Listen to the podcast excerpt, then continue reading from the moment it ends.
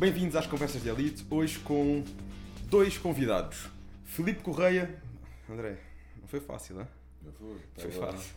Estava, estava difícil, mas sempre Sou um gajo ocupado. Filipe Correia é um- é um gajo ocupado, como ele se apresentou agora mesmo. Preparador, alguém que já com vários eh, títulos conquistados através dos seus atletas nesta área e também eh, alcançados por ele próprio, hoje em dia dedica o seu percurso à área de preparação de atletas e eh, com uma particularidade. É alguém que se dedica à preparação sempre com um ponto de vista de anti-aging, estilo de vida saudável, fazer um acompanhamento e um- uma máxima performance no culturismo da forma mais saudável possível. E pronto, à parte disto é quem me acompanha desde os meus 17 anos, desde os meus primeiros passos nesta área. Mesmo ao lado, já conhecido por vocês, André Rebolo, que veio agora de uma prova de alto nível. Aliás, tem estado em provas atrás de provas de alto nível. eh, e agora aqui também com um preparador que está tá aqui para o, para o que der e vier nesta jornada. André, começamos por aí. Conta-me aqui um bocadinho destas últimas semanas, que sei que foram mais exigentes. Aliás, até houve algumas pessoas a perguntarem, eh, não é? A, propósito aqui de- desta tua última prova, ehm, como é que tinha corrido, como é que não tinha. Eu acho que às vezes as pessoas não têm bem noção do nível tu estás a competir hoje em dia, do, do nível da, que o próprio clássico físico está a exigir e dentro da federação tu estás incluído e eh, estamos a falar do nível amador, que é o nível amador mais alto que te permite dar o pulo para a liga profissional. Uhum. Como é que foram estas semanas? Ora, bem, estas últimas semanas, para esta prova, para a Olimpíada, não, não gostei muito, vou- vou ser sincero. A nível. hum, acho que foi a pior prova a nível mental para mim, a nível de motivação. Tem vindo já se acumular deste, desta jornada de provas que eu tenho vindo, já desde. Isto este já começou já desde o ano passado. Desde o ano passado, quando comecei no Ben Wider, atrás do quartão, eu não sei se já tinha vindo aqui a primeira vez. Quando é que vim aqui a primeira cá? vez? Vieste cá, ias fazer uma prova 3 a 4 semanas depois. Então fui sequer fui a Espanha. Fui aí que Sim. fiquei a um ponto do primeiro para o quarto, no overall. Depois fui a maio, fiquei outra vez a um ponto no, no overall. Depois fui a Espanha, fiquei em quarto e depois fiquei em terceiro aqui. Eu hoje foi a prova mais difícil, a minha preparação mais difícil de 4 semanas, a nível mental. Eu sempre fui uma pessoa que, um atleta que eu nunca devido que vou ganhar. E a minha cabeça tem uma coisa, que é vitória e frente. Eu não conseguia acreditar. Eu dizia à Carlota duas semanas fora, eu não, eu não acredito. Eu, eu tento pensar que vou ganhar e não acredito. Porque eu sempre penso naquelas possibilidades, no que a gente tem visto, porque há muitas situações e muitas coisas que a gente não percebe, não é? E eu não conseguia acreditar. E foi para mim muito difícil. Quando tu tens que fazer ah, sacrifícios que é preciso fazer nesta modalidade sem a motivação e sem a crença que tu vais ganhar. É muito difícil. Tive que basear muito na opinião do Filipe, muito na força que, que ele me dava, muito na, na, Carlota também, porque eu, a minha cabeça estava. Tanto que agora, depois desta, a gente decidiu mudar o rumo das coisas. Mas eh, foi basicamente. Foi, a- foi a mudança deste. Foi uma coisa nova para mim. E o que é que achas que foi esta mudança de mindset? É, é- é o cansaço acumulado? Também, também. Tem a ver com duas coisas, eu acho, que é o cansaço acumulado e a, a restrição calórica que eu já levo. Ou seja, quando a gente passa muito tempo neste nível baixo de gordura, o teu corpo vai cada vez mais cansado. E ele cada vez vai pedindo mais comida. Ele entra num estado que está sempre a pedir mais. Ele quer sair disto, que isto não é a zona de conforto dele. Este nível de gordura, andar com 5% sempre a ler, eh, o ano todo é complicado. E ele não se dá bem. Normalmente não foi feito para estar aqui. O homem, idealmente, anda entre os 10 e os 13, 15. E ah pá, isso começou-me a pesar. Tens Depois, ali o mínimo saudável, normalmente é nos 8 e é algum tipo de pessoas, não é? Porque a partir Sim, daí a gente sabe que começamos a sim. sair fo- fora da zona de conforto. Exatamente, corpo- depende de onde é que tu andaste a tua vida toda. Eu tive quase a minha vida sempre nos 15%, 13%. É o teu normal. Exatamente. E quando tu estabeleces o teu normal, tu, o, teu corpo funciona tipo termostato. Ele tem um termostato, quando ele sobe ao 10, ele começa a dar eh, a, a se defender, tanto para cima como para baixo, subiste de peso. Então já venho a acumular isto. E vem outra coisa que é psicológica, que é, eu não faço refeição livre quando estou em preparação. E ver sempre a minha namorada, ela também não faz. Porque ela, para, para me ajudar, para não ver, ela esconde-se, faz as coisinhas ou vai jantar com a família, ou vai, ou, não, ou mesmo não faz. Isso já começava-me a pesar. E não poder partilhar com ela uma refeição ao fim de semana. E ter que ficar sempre em casa, ter que ficar sempre a comer sempre a mesma coisa, sempre isto começa. Não é tanta comida, é os momentos. Por exemplo, eu adorava, uma coisa que eu gosto imenso de fazer com ela era o sábado, meter uma musiquinha e a gente cozinhar as duas. Eu faço a sobremesa, ela faz a comida. Isso era uma tradição que a gente tinha. Sobremesa já. Outra. e era uma coisa que a gente tinha a tradição a gente fazer, a gente gostava muito de fazer. E deixo já um ano e meio que não faço isso. Foi, foi praticamente este período que tiveste competições atrás de competições, através do sem poder sair muito daquela condição, não é? E tentar sempre ir evoluindo alguma Porque eu coisa. estou no limite de peso. Porque eu estou no limite, já passei. Agora já há uma ânsia para ver para baixo. E a propósito disso, também queria perguntar ao Filipe, que é uma pessoa que está a acompanhar agora a ti mais diretamente nesta parte competitiva e que me acompanha a mim ao longo de todo o percurso, que também tem aqui uma experiência diferente da nossa, que é isto de nós conseguimos estar muito tempo numa dieta. O- Quais são as vantagens que isto pode trazer para o corpo? Se nós estarmos muito tempo numa dieta, também nos pode ajudar a, a mudar um bocadinho aquele tal termostato que tu falaste, né? a pessoa que tipicamente era gordinha. Quanto mais tempo está numa dieta, também por norma, isto ajuda que o nosso corpo comece a habituar-se a, esta- a- a estabelecer-se com uma massa gorda mais baixa, mas nunca nos 5%, não é? Sim. Dificilmente. Como é que tu vês isto? E o que é que tu achas que possa também ter sido aqui esta fase, o, o, o, o que é que possa ter levado a esta fase mais exigente do André? É assim, são coisas distintas quando falamos de um atleta de alta performance, de competição, e quando falamos de, de um adepto de desporto, né? que vai ao ginásio e procura um equilíbrio, um físico bonito, com um percentual de gordura baixo, mas aceitável, não com uma definição tão extrema. E, e aí, manter uma dieta equilibrada o ano todo, ah, não é só o ser equilibrado, é ser sustentável. Ou seja, tu és capaz de manter aquele padrão de dieta, mudando alguns alimentos, não é? mas tu consegues mantê-la durante o ano todo, porque não é uma dieta tão restritiva a nível calórico. Uma dieta de competição para um atleta como o André é muito mais, mais difícil, é? porque existe um padrão, eh, um objetivo a alcançar, um percentual de gordura eh, que nós temos que lá chegar para obter aquela definição, aquela, aquele condicionamento e, e normalmente isso atinge eu pelo menos eu gosto que os meus atletas estejam, esse, estejam nessa condição pelo menos 3, 4 semanas antes de uma prova para depois estarmos num nível estável e começarmos a, a diminuir gradualmente e a fazer os ajustes para chegarmos no dia no ponto. Ah, e claro é muito tempo de dieta e esse nível não é, que é preciso para estar num, num nível tão competitivo ah, o nosso corpo não, não tem capacidade de segurar durante muito tempo. Essa é a realidade. A gente faz toda a manipulação para no dia estarmos a 100%, para nos apresentarmos acima do palco na melhor forma física. Agora, não é um físico que seja sustentável, nem, nem é uma dieta que seja sustentável fazer durante muito tempo, porque isso traz stress para o nosso corpo. Ah, E é por aí que os atletas depois seguem de uma prova para a outra, muitas vezes até melhoram o condicionamento e ainda conseguem suportar, mas quando já fazem isto durante dois, três meses, o corpo vai chegar a uma altura que é, vai dar sinal de stress e vai começar a deixar de responder. Então vai, porque eles já, já entram no modo de sobrevivência. Então o modo de sobrevivência para eles é contra tudo aquilo que a gente possa fazer, ele vai começar a reter líquidos, porque ele necessita de sobreviver, ele vai tentar começar a acumular percentual de gordura, porque não é, ele está, está num nível muito baixo.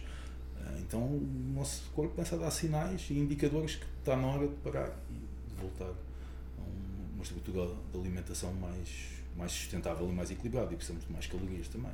Ou seja, e ne- nessa altura, por norma, o que recomendas é isso: é uma alimentação equilibrada, mas com mais calorias, uma alimentação variada Sim. e durante algum período eh, aceitarmos isso, que não vamos estar com uma massa gorda tão baixa, que, que faz parte e que sabemos que num período de competição que temos que lá estar, mas que não podemos ficar lá durante muito tempo, Sim. e aceitar isso e eh, com a alimentação mais equilibrada possível, com a mesma prática e se o físico tentar depois manter, eh, trazer um estímulo diferente para o corpo. Sim, eu, eu sou adepto de sair de uma competição e, sou contra, mas cada atleta sabe de si, com os anos eles vão aprendendo, com as negras que vão fazendo, né?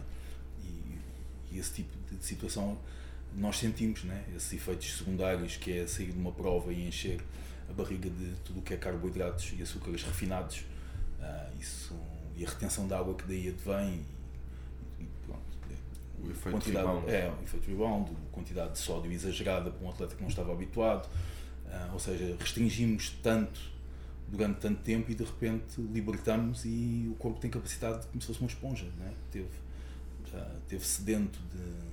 E teve privado de todo, tudo isto e muitas vezes os atletas saem das provas e não têm mão, então comem, comem, comem, comem, comem, como se não houvesse amanhã. Inicialmente o físico até fica com uma aparência até um bocadinho bonita, é mais cheio, mais redondinho, mais vascularizado, mas rapidamente damos a volta né? e aquilo começa a fazer, passa por uma retenção de água excessiva uh, e uma acumulação depois de gordura né, nas semanas seguintes, uh, que geralmente é isso que acontece.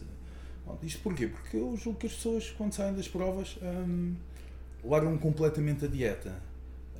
E uh, eu, na minha opinião, acho que o atleta deve continuar a comer limpo, em mais quantidade, e sim, ah, apetece um doce, come.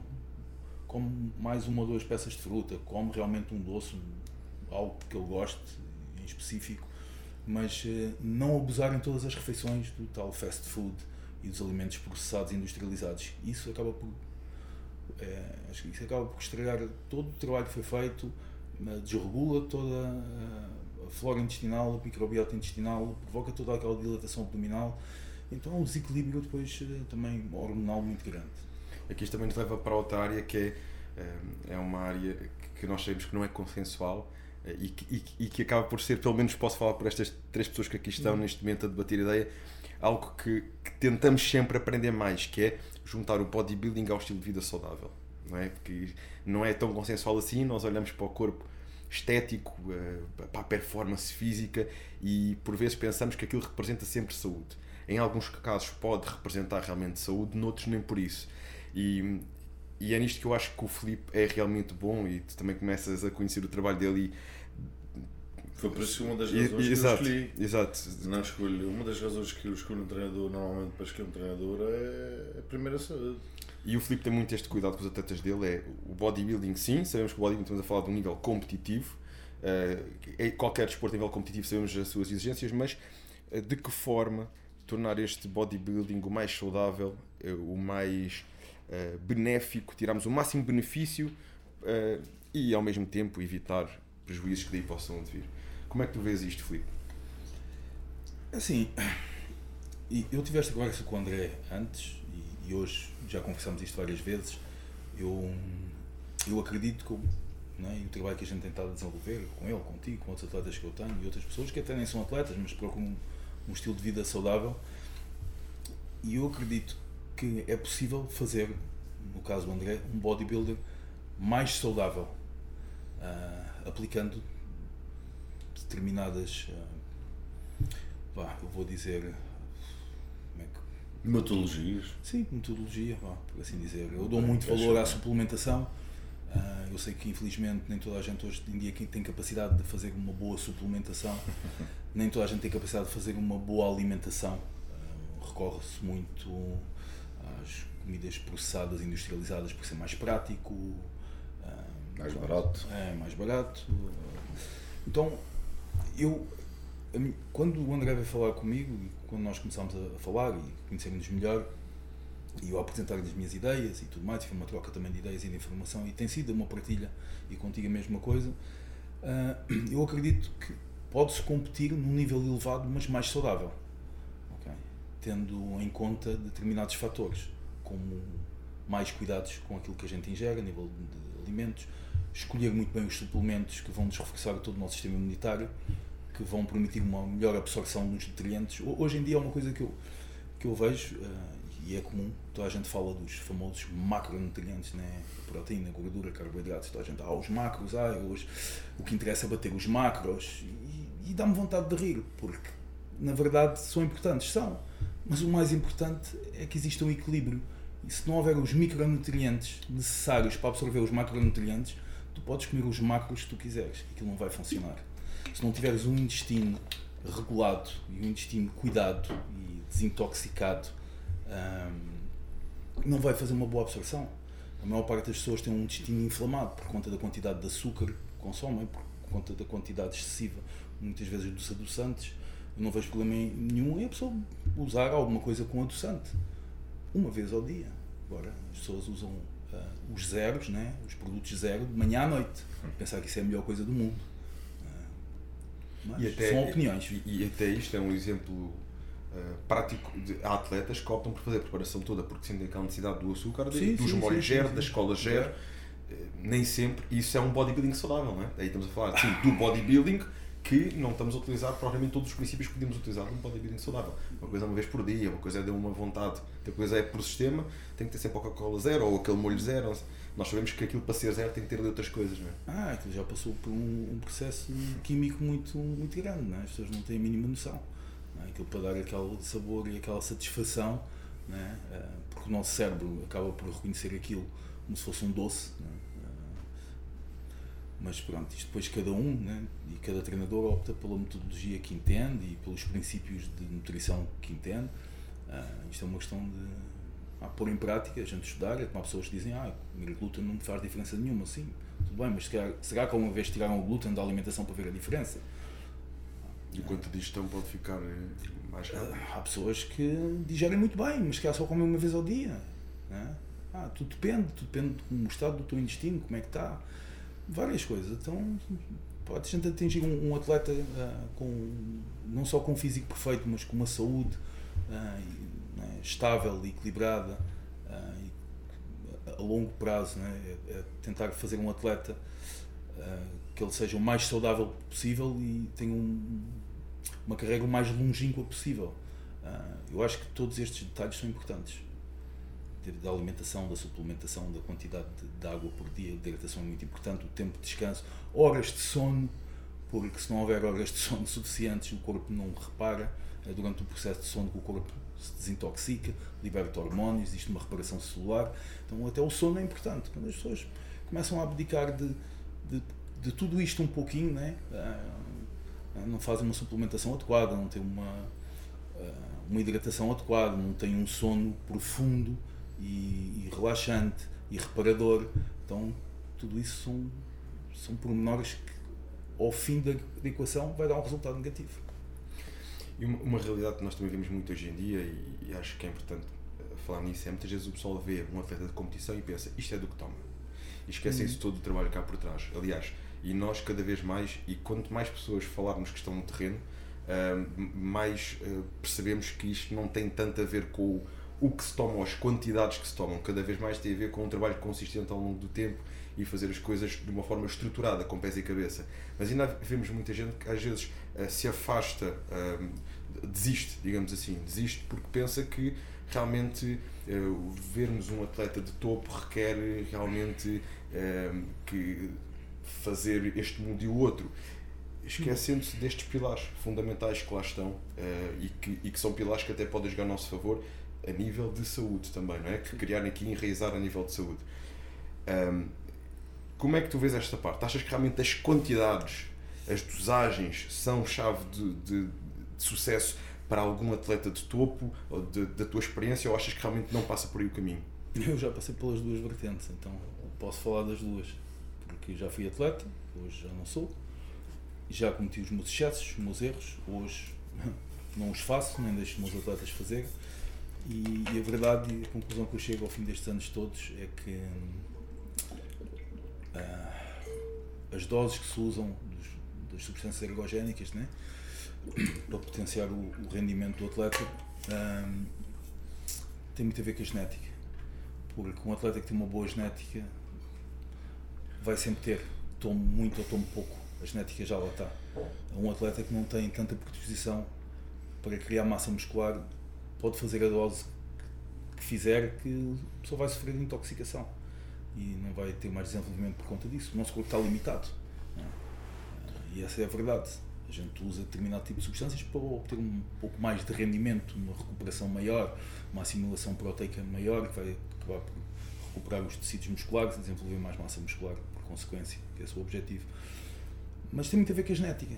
Tanto que a gente vê ah, malta que nem um whey protein nunca tomou na vida, vai ao ginásio come aquilo que tem em casa, treina pesado e tem mais massa muscular do que uh, o rapaz que lá está já há 3 anos e que faz uma suplementação da A a Z de manhã à noite e se calhar ainda usa mais um, alguma coisa para potenciar aquilo. Uh, então a genética é a chave disto. Claro que tudo junto, né, na quantidade, na proporção certa, faz chegar um atleta de topo, sem dúvida alguma. Mas mesmo que ele não usasse metade disso, a genética já lá estava, ia fazê-lo lá chegar na mesma. E é por isso também que, eh, cada vez há mais categorias nesta, nesta modalidade, precisamente por causa de, de, de, Sabemos que cada um tem uma genética diferente, uns têm mais facilidade em ganhar massa muscular, outros eh, em definir, outros cinturas mais finas, outros mais. Enfim, e por isso mesmo começa a haver cada vez mais categorias, e todos os anos, não é todos os anos, mas uh, com regularidade aparecem categorias novas para tentar inserir uh, e adequar mais atletas àquela, naquela categoria e dar a oportunidade a mais pessoas de poderem ser competitivas de acordo com aquilo que têm ao seu alcance. E até pode dar um exemplo muito claro disso: o Wildness. As brasileiras simplesmente não conseguiam entrar no biquíni. Porque elas, o biquíni é muito esguio. É, é mulheres esguias e normalmente uma mulher, umas brasileiras têm uma genética de perna que elas fazem um mês de treino e a perna vai para o dobro. E elas dominam o wellness hoje em dia. Exatamente. Então, como é que se. E elas, quando. E lembro-me na altura, fui criado o wellness por causa disso, porque elas chegavam aqui ao biquíni e tinham o dobro da perna das outras e diz, não encaixava. Não encaixava. Por isso, como é que a gente vai fazer para elas? Não, vai, não vão treinar? Isso não faz sentido. Por isso tinha que se criar uma. uma era um exemplo, para dar mais um exemplo disso. E agora o clássico físico, né, que está também tão em voga. Aliás, é, é até engraçado ver que, e, e nesta prova, já há algum tempo tem vindo a mudar, mas então nesta prova fiquei com a noção mesmo da, da real, que já não ia ver provas há algum tempo, que, uh, uh, aquilo que se procura até num, numa classe como men's físico que era uma classe em que era o corpo de praia, não é? era o Beach Boy. Beach Boy. Hoje em dia não tem nada de Beach Boy. Temos lá... Hoje em dia não tem nada de Beach Boy. Agora seja, é um culturista de calções. É, um culturista de calções. E há lá uns tinham pernas maiores do que muitos culturistas. O Evilhão, um, um, um, um, rapaz que até tinha uma licra é, na perna. Tinha mesmo. Nem calção conseguia meter. E ele era um bicho. Ele ia para a classe que ele, ele rebentava tudo. Era uma coisa incrível. E André, agora estávamos também a falar do, desta mudança que vais fazer de, de categoria. Conta-me um bocadinho o que é que tinham então, pensado, o que, é, que é que vocês decidiram. Isto era assim, isto tinha duas hipóteses. Eu já estou no. Eu tenho 1,80m, ou seja, a minha classe neste momento está a classe C, porque eu tenho 1,82m e meio. Exímios, que eu peso-me sempre. Quando me vão medir, ela já pergunta: Sabes que eu sei? Já sei quanto é que vai dar. E eu assim, quanto? 1,82,5. e eu assim, não sabes, mete aí, mete, mete 100 euros. E, e ela já que passa-se a rir, e bate sempre. Bate sempre. Só em Espanha que não bateu, não sei porquê. Eu acho que estava meio, meio dremundo. Mas, ou seja, eu tenho com 1,82,5 posso ter 96 kg. Ou seja, no clássico, para, para cada altura, para a tua altura, tens um limite de peso e insertes numa classe. Tem A, B, C e D e elas estão espaçadas entre alturas. Para cada altura tu tens o teu peso, não é? Eu posso dar 96. Neste momento, eu estava sempre a crescer de prova para prova. Cheguei a um ponto que já estava difícil. Dificuldade em, em, em baixar para os 96. Esta foi a última, foi. Tivemos que perder musculatura. É. Temos que perder um pedaço de músculo porque eu estava com 100 kg, é completamente fibrado. Temos que tirar água e mesmo e basicamente o que eu. Para mim dói-me a alma. Estão a ver? A alma. Com um gajo para ganhar um quilinho de músculo. Passa as passas do diabo. E depois tem que jogar fora. Não é? é como ganhar um mil euros e gira ali, ora, lixo, bumba. E venho aqui buscar a seguir. E a mim faz-me impressão. E, e depois tem outra coisa que é, eu sou apaixonado por treinar. Eu estou no desporto basicamente por treinar, basicamente. Eu acho que há. Como disseram, a gente completa 15 minutos, a gente treina todos os dias. Eu adoro treinar. E adoro me levantar todos os dias e pensar, hoje tenho que bater X de spline. Ou tenho que fazer mais 5 reps naquilo. Ou tenho que conseguir fazer aquela drop como é que pensava. Fala, isso ainda estás a fazer aquele método de treino que partilhaste no último. Não, e já, já otimizei. É, Aquilo deu pico de audiência, sabes? A malta foi. E- Eu acho que houve malta É. com livros a tomar notas do teu método de Já treino. agora vou lançar um PDF com uma método de treino, se vocês estiverem, fiquem atentos as próximas semanas. André, André Rebolum no Instagram. Exatamente. Se quiserem a coisa, vai ter um PDF explicativo se vocês ficaram com dúvidas. Ahm, mas, uh, opá, eu sou um gajo que adora treinar e adora acordar todos os dias e ter um objetivo, senão não me vou muita cama. E passei quase um ano a manter. Ou seja, não podia subir muita carga, porque se subir carga e subir músculo, mesmo assim já ia subindo. Só anda- andando ali a treinar, porque opá, eu não consigo treinar para manter, é é muito complicado para mim. Eu tenho que meter intensidade e tenho que, senão eu durmo ali dentro e não, não tenho pica. Então já estava penoso para mim as últimas semanas. Tive que ir para o ginásio e pensar, "Ah, não posso subir peso, tenho que fazer a mesma coisa. E não, não, não gosto disso, então Também já nas últimas semanas há sempre um bocadinho menos energia para treinar, também é, a motivação é outra. Não é? Exatamente, é complicado. E como eu já estava nesse registro, então o que é que a gente pensou? Isto já tínhamos vindo pensar eh, uns tempos, e como o limite da minha categoria AC é 1,83m e eu estou 1,82m, pá, é meio centímetro. É meio centímetro, então o que é que vamos fazer? Vamos fazer um trabalho de alongamentos, vou comprar uma cadeira de inversora, que é uma, é uma cama, desculpa, uma cama inversora, que é uma cena que a gente prende os pés a de um, a gente para baixo, ou seja, ele vai esticando a coluna e vai abrindo o espaço entre os discos e vai criando mais, eh, mais na altura, ganha-se um, um dos centímetros com os alongamentos especiais que, por exemplo, Júlio Gorilha ele falou disso agora, nesta prova que ele fez, ele aumentou num ano 2 centímetros. Ele passou do 1,81m para 1,83m e por causa disso consegui meter mais peso. Consegui aumentar o peso de palco dele 3, 4 kg. Não se estou em erro. É isto que eu estou tentando fazer, é isto que a gente quer fazer agora. Então, aumentando, só preciso de meio centímetro, ou um centímetro. Sabes que isso que tu estás a falar é uma coisa que eu recomendo muito, eh, a não ser que exista alguma patologia em específico, mas é um tipo de descompressão que eu recomendo até a praticantes regulares de ginásio fazerem uma vez por semana. sim, sim. Descomprimir ou numa, ou numa cama. eh, Senão vai começando a criar a coisa. numa cama de. Lembra-me o nome que utilizaste? Cara, inversor. Numa, exatamente, numa cama inversora ou então até numas barras. Prendes na barra, barras que dá para prender os pés em cima e ficares pendurado. Exatamente. Isso ajuda a libertar o, o espaço entre os discos, eh, sentimos logo muito mais leves e até tira a tensão É, dos, dos treinos.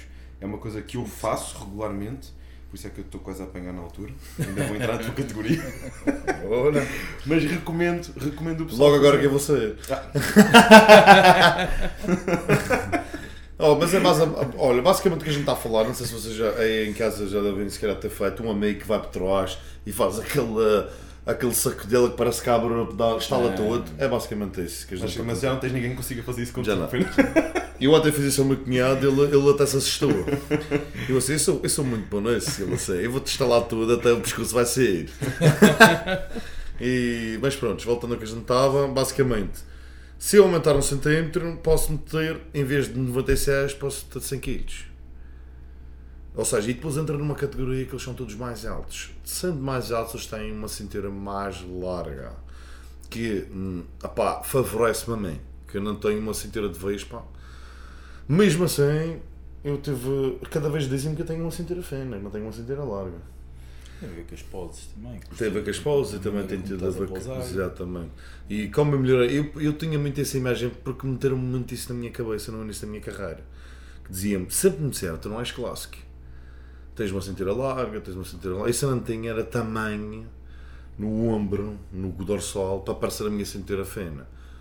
O, o Sebam, o campeão Mr. Olympia neste momento, tem a mesma cintura que eu. Ele simplesmente tem um dorsal estúpido e um ombro ainda maior que parece que ele tem uma prateleira em cima que claro que parece pequeno. É a imagem e uma ilusão. E a maneira como ele pousa também. Essa, isso- essa parte conta muito. É, que- Exatamente. E por exemplo, o trabalho que a gente fez de pausas agora eh, melhorou imenso e deu uma imagem completamente diferente. Esta prova agora que eu fiz, a gente dizia que eu tinha uma cintura fina. Há quatro semanas atrás eu tinha uma cintura larga no, no- em Espanha. Por isso, e não, ninguém encolhe a cintura em, em quatro semanas. A gente faz um trabalhinhos, tanta coisa, mas isso é mais julgo de visual e ilusão.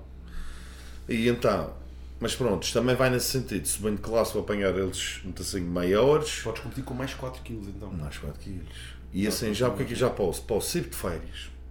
De férias. Não, para pode a chegar à balança com mais 4 kg. Exatamente. Tem que bater 100 kg no dia da pesagem. Exatamente. Depois pode competir com 102, 103. Sim, Sim, exato. sim, Exato, sim. Depois tem o carbo up e isso e a gente maneira coisa. Mas a ideia é mesmo a gente bater lá e ir no meximento também. Sim. Ah, mas a ideia era essa porque para poder eu ir de férias e ir para a off-season, porque estou forte de cometer. Não é forte, é, é, é aquilo que a gente está a falar. Muito tempo em restrição, o corpo cada vez pede mais e vou tu. E estás sempre a comer e tu acabas a refeição e dizes assim: comi a dobro. Tu andas num estado de insatisfação constante. Eu não sei se já passaste por isso. No- De certeza que aqui ninguém passou. Houve. E uma satisfação constante, constante, constante. e não há uma refeição, mesmo as refeições livres, ou aquelas que tu carregavas mais, e comia outro. e Eu acabava e ficava ali a Sim, olhar. a refeição livre do André não era umas 5 mil. Não era, era uma, era uma refeição livre, programada com macros e micros e tudo, direitinho. mais quantidades, mas limpo. Ah, vamos não, dar um tinha- não exemplo, tinhas um exemplo. proteico. Vamos dar um exemplo, era um bife de vaca, dois ovos, uma, uma cambarada de nozes, Tão bom. E batata frita feita em azeite, que eu nem sequer fritava em azeite, eu fritava normal, fazia na air fry e borrifava com azeite. Tá Porque eu não gosto daquele empapado, não consigo. Tanto tempo a comer bem e limpo, e não conseguir umas, umas batatas de McDonald's todas empapadas, mano. ou ir àqueles que eles metem o óleo e aquilo parece que mergulha. Eu não consigo. O meu açúcar, quando começa a fazer um bife, e uma vez vi um bife, aquilo dá-me um. aquilo mexia comigo. Ele literalmente mete meia garrafa de azeite, aquilo fica assim de azeite na frigideira e deita o, o bife lá para dentro. A- aquilo, quando ele deita, aquele. Brum, cá, aquilo tudo, disse, sabe, fogo. Aquilo respinga tudo, é uma coisa assim. E eu disse, "Nossa", eu disse, eu disse, digo logo assim, era preciso tanto. Era preciso tanto. Aqui, aqui, vai ter. Só se- faça o seguinte. E aí, lá em casa, isto, isto é muito simples, vocês evitam um monte de calorias. Uma cotonha, um petinho de papel, passa no fundo da frigideira, está top. Ou então um borrifador, um pedacinho de azeite lá dentro. Tac, tac, tac, tac, tac. Vocês poupam umas 18, 300 calorias. Às vezes mais. Mas, vezes mais. então se for um, um refogado bem o azeite é no instantinho, é no instantinho é? para se passar calorias. No arroz, mal. No arroz, aqueles refogados com. que dava ó. Vocês metem mais 500 calorias num arroz fácil em azeite. Não, na boa. Fica saboroso. A malta gosta de coisas Quem é que não gosta do refogado da avó? Vá! A malta gosta de coisas É. E outra coisa, já que a gente estava a falar assim de, de, de, de sucralose e os sonhos que os atletas não deixam, gostam de ter isso, isso é um procurar o caminho fácil. Isso é, isso é, isso, e a indústria desenvolver para isso porque a gente está sempre à procura do caminho fácil. Não há caminho fácil. Se houvesse. Não dá, não dá. E, e, e eu sei como é que é. A gente pode passar. E, e já tive essa experiência, como ele estava a dizer, da gente sair de prova e comer que nem um animal. E a gente, eu andei rebentado do intestino que eu não conseguia nem sequer mexia quase. Eu- e tinha um dilatamento e, E o corpo mal-estar. depois ao ar no trabalho de tanto tempo, não é? Enquanto com um plano diferente, mais equilibrado, consegues manter um bom trabalho. Exatamente. E sabem como é que eu fiz isso? Não foi com, a comer assim grandes coisas processadas e isso foi. Que eu comi muita proteína, por exemplo. Papenhas.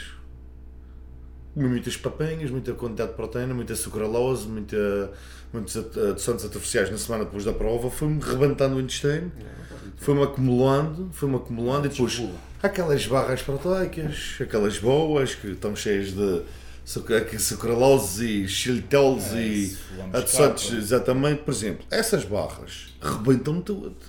Eu não consigo comer uma barra que começa a. Ah, Ninguém consegue fazer uma viagem de carro comigo a seguir. Não, o problema é que as pessoas não comem só uma, as pessoas comem várias. Mais a- Exatamente. Mais a, proteína, que também Yeah. tem, mais os aminoácidos após o treino, mais a proteína à noite, mais o pudim É. proteico, Oh, que também é zero, por mais exemplo. a cola, que também é zero. Então, o, o pedido proteico. Estes pedidos proteicos da, que agora da, da Herman, da. Isso agora está Oh, completamente meu na moda. Houve- Eu com um desses e é automático. no outro dia eu estou dando padinhos malucos. Ouça, uma vez, isto é uma história incrível. Sou Miguel Pinto isto, ele vai se rir como caraças. Que é, uma vez quando eu fui a Ben Wider e comi tanta porcaria depois da prova, mas ouve, dei-lhe dor. Eu dei-lhe dor. E o que é que a gente veio de carro? São 9 horas de viagem. E digo eu dei um pedinho a cada 10 minutos. E a gente vinha na autoestrada e não dá para ver as janelas abertas. Porque o que é que lhe dá uma ventana nem parece que rebenta dos ovelhos. Então, ah pá, eles deram uma viagem do caramba. literalmente, eles não podiam. E aquilo não tinha tempo para parar, mas literalmente. Nem abriu uma janelinha, eles abriram. Oh, verá que eu estava a lembrar disso. Ah, bom, ah, depois deste episódio. Já está a descambar. Está a descambar. Isto não é boa ideia trazermos aqui. Isto temos que começar a escolher os convidados. Ah, mas ele não comeu penis proteics hoje. Não, hoje está ok, está, está a trabalhar. Tá. Senão já tinhas sentido. Está orientado. Está Já orientado. tinhas sentido. Que eu Não está na dieta. Eu não sou um gajo reservado. Eu, cá- eu dou daqueles silenciosos mesmo, já estou habituado. Pá, bem me parecia que isto estava aqui qualquer coisa. André, mas isso, essa parte que tu estás a partilhar agora também, é a tua experiência do, do- de muito tempo competitivo e, e uma outra vertente, também é importante. E eu digo isto porque nós acompanhamos nas redes sociais os atletas eh, e tu partilhas muito o teu percurso, as, a jornada, as conquistas e às vezes o pessoal esquece do reverso da medalha, não é? Desta parte difícil, do, do abdicar do, do jantar com a família, do convívio com a namorada, do tempo com os amigos, o que for, para podermos lá chegar. Da- disso que é um ponto muito importante e só quem passa por dietas mais estritas sabe que é tu acabas uma refeição e tu parece que nunca estás satisfeito. E isso um dia, uma semana, duas semanas, um mês ainda vai. Agora quando começa a sentir isso eh, e parece que aquilo começas a entrar num estado de stress, não é? Exato. E tu tiveste nisso seis meses, não é? Competição após Seis competição meses? após competição. Foi mais. Não, eu, eu comecei, vou-vos dar um exemplo, vocês terem uma ideia. É, Eu comecei isto depois de vir de Ponta Cana, que eu fui de férias, e, comecei uma preparação, ainda estava na IFB Internacional. Fui para um Arnold, fiquei em terceiro. Tive seis meses sem refeição livre. Em que ano é que foi? Isto foi ano passado. Ano passado. Ano passado estamos a falar. Comecei em maio. Para competir em setembro, já fui mais cedo, março, já não me lembro. E depois, o que acontece? Tive seis meses quase sem, sem refeição livre. Terminei a prova, eu tinha um treinador na altura que era. Como é que eu vou dizer isto? Excesso, rigidi- excesso de foco, que basicamente ele permitia uma refeição livre e depois mais nada. E basicamente tinha que pedir. E eu tinha seis semanas para uma prova, para uma prova a seguir. E basicamente estava em condição fantástica. Que mesmo que refeição livre não ia fazer grandes pingardas. Eu tinha tempo para coisa, mas ele não, ele não tinha esse touch. A? E às vezes, por exemplo, às vezes, por exemplo, o Filipe tem isso. Preocupa-se mais com a vertente. Uma das coisas muito, que tem muita diferença com o treinador é muito que ele dá muita atenção à parte psicológica do atleta, ele importa-se, percebes? E estás bem, não sei o quê. E, isto são coisas que é preciso ter atenção. Que um atleta não é só. não é uma máquina. Não estamos a falar ao telefone sobre isso. Nós às vezes até pensamos que somos máquinas. Não, Não igual. Mas nós não podemos esquecer que somos humanos. é? Exato. E até as máquinas, até as máquinas falham. Desafinam. É? Desafinam e têm que ser afinadas e precisam de, de descanso e de aliar. Exa- Às, às, às vezes eu recebo mensagens no Instagram: Ah, tu és uma inspiração, tu és uma máquina, não pares. Ou ver um humano como vocês. Igu- Igual, só que tenho um foco. Se calhar tenho. O meu foco é que é bastante. A minha paixão pelo desporto também é para se calhar eu faço mais. Ou, prontos, mas isto vai desgastando uma pessoa. E, por exemplo, nas últimas semanas, eu e os meus jogos agora construíram uma casa lá numa, numa parte da Madeira que é muito country, é muito lá na serra, muito calmo. Então ia para lá todos os fins de semana com a minha namorada olhar para eles a comer. Pá, aquilo que começou a mexer. E, e, por exemplo, ó, eu ainda sequer terminei, ou seja, Ben Wider teve do, do, do, do Arnold Classic até o Ben Wider 6 semanas. Se fiz 4 Já refeições estavas há livres. seis, há seis meses em Sim, preparação. exatamente. Vamos contar. 6 meses, mais 6 semanas e fiz 4 refeições livres. Sete meses e meio. Prontos. Ben Wider, outra vez tive uma pausa, dois meses. Nem pedi, tive uma refeição livre por semana, ou seja, isso dá. E mais o Natal tive mais uma ou duas ou três, isso dá mais oito, que são dois meses. Em janeiro comecei outra vez para maio, zero, cortei tudo outra vez. Seja, foram até de janeiro a maio mais quatro meses, Vais fazendo contas. Estás a ver? Devemos ter 305 Não, agora. mas repara, estás há, há um- quase um ano e dois meses, né? E- Tu isso, começaste isso em é um março, ano. foste até maio, Exatamente. apesar de teres tido aqui períodos um pouco mais intensos e outros abrandaste, mas tiveste Menos de em 10 dieta, refeições livres. Em dieta tiveste sempre. Menos de 15. Estamos aqui a falar menos de 15 refeições livres num ano. Que eu me sentei à mesa com alguém. e depois de maio tive uma semaninha de relaxo que eu disse, foi a primeira vez. E que eu disse a ele que ia fazer. Que ele nem sequer lhe dei hipótese de ele me dizer que não ou que não. Eu disse, eu vou fazer. Queres, queres, queres não. altura em que. E terei uma semana em que comi instintivamente, ou seja, comi a dieta, como eu, como eu faço agora, como estou a fazer esta semana, depois quiser façam um assim, falam um assim sobre isso. Mas comi um assim mais de quantidades, uma coisinha mais divertida, como o Filipe falou, a base era limpa, mas comia um sonho aqui, ou comia um hambúrguer ali, ou como apetecesse, ia jantar fora, Tens e a base da dieta. Mas podes, já agora podes falar um bocado disso, de que, é- que é a Pronto, dieta- por exemplo, a dieta instintiva que estás a fazer nesta fase. eu, eu gosto de fazer 80% limpo, 20% sujo. Sujo não, comida de brincadeira. Já não há sujo nem limpo. Eu acredito nisso.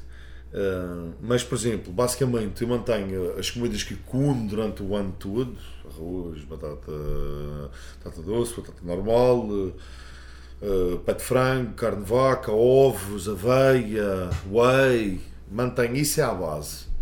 Ou faço mais quantidades do mesmo, sem pesar, ou isso até está satisfeito, e adiciono, por exemplo, um chocolate negro, uns frutos silvestres, uma bananinha, uma granolazinha de chocolate, às vezes também dá, um pãozinho. Hoje, olha, vou-vos dar um exemplo do meu pequeno almoço de hoje. Normalmente, numa zona de dia, numa alta dieta, eu faço dois ovos, 150 gramas de claras, mililitros de claras e whey, 30 gramas e, opá, dependendo da, da altura, uma quantidade de aveia, 100 gramas para aí. Por aí. Sim. Depende da altura e da- do deserto que esteja a passar. Mas hoje, por Eu exemplo. nem posso queixar, tenho 75 gramas de aveia Oh, comparado com. isso- Não, vamos isso- comparar. Jesus, mano, 75 Não, nem posso queixar, nem posso. Sei, não podes queixar, mas 75 é máximo. Três garrafadas e já, já começa a olhar de lado. Ele come com a sobre... Isso. Faço Sim, aquilo render. Anda ali e mete água a Ouve, fazes ferver. bem, fazes bem, ouve. ouve. Quem nunca pôs a aveia com água a ferver para aquilo render Hum. mais? E metes no frigorífico no dia anterior, ainda ela ainda cresce mais um Não me dês ideias. Estou a dizer, estou a dizer. Ouve. Acredito que são essas táticas todas. E depois outra coisa, deixas, deixas na boca e deixas absorver em que estão.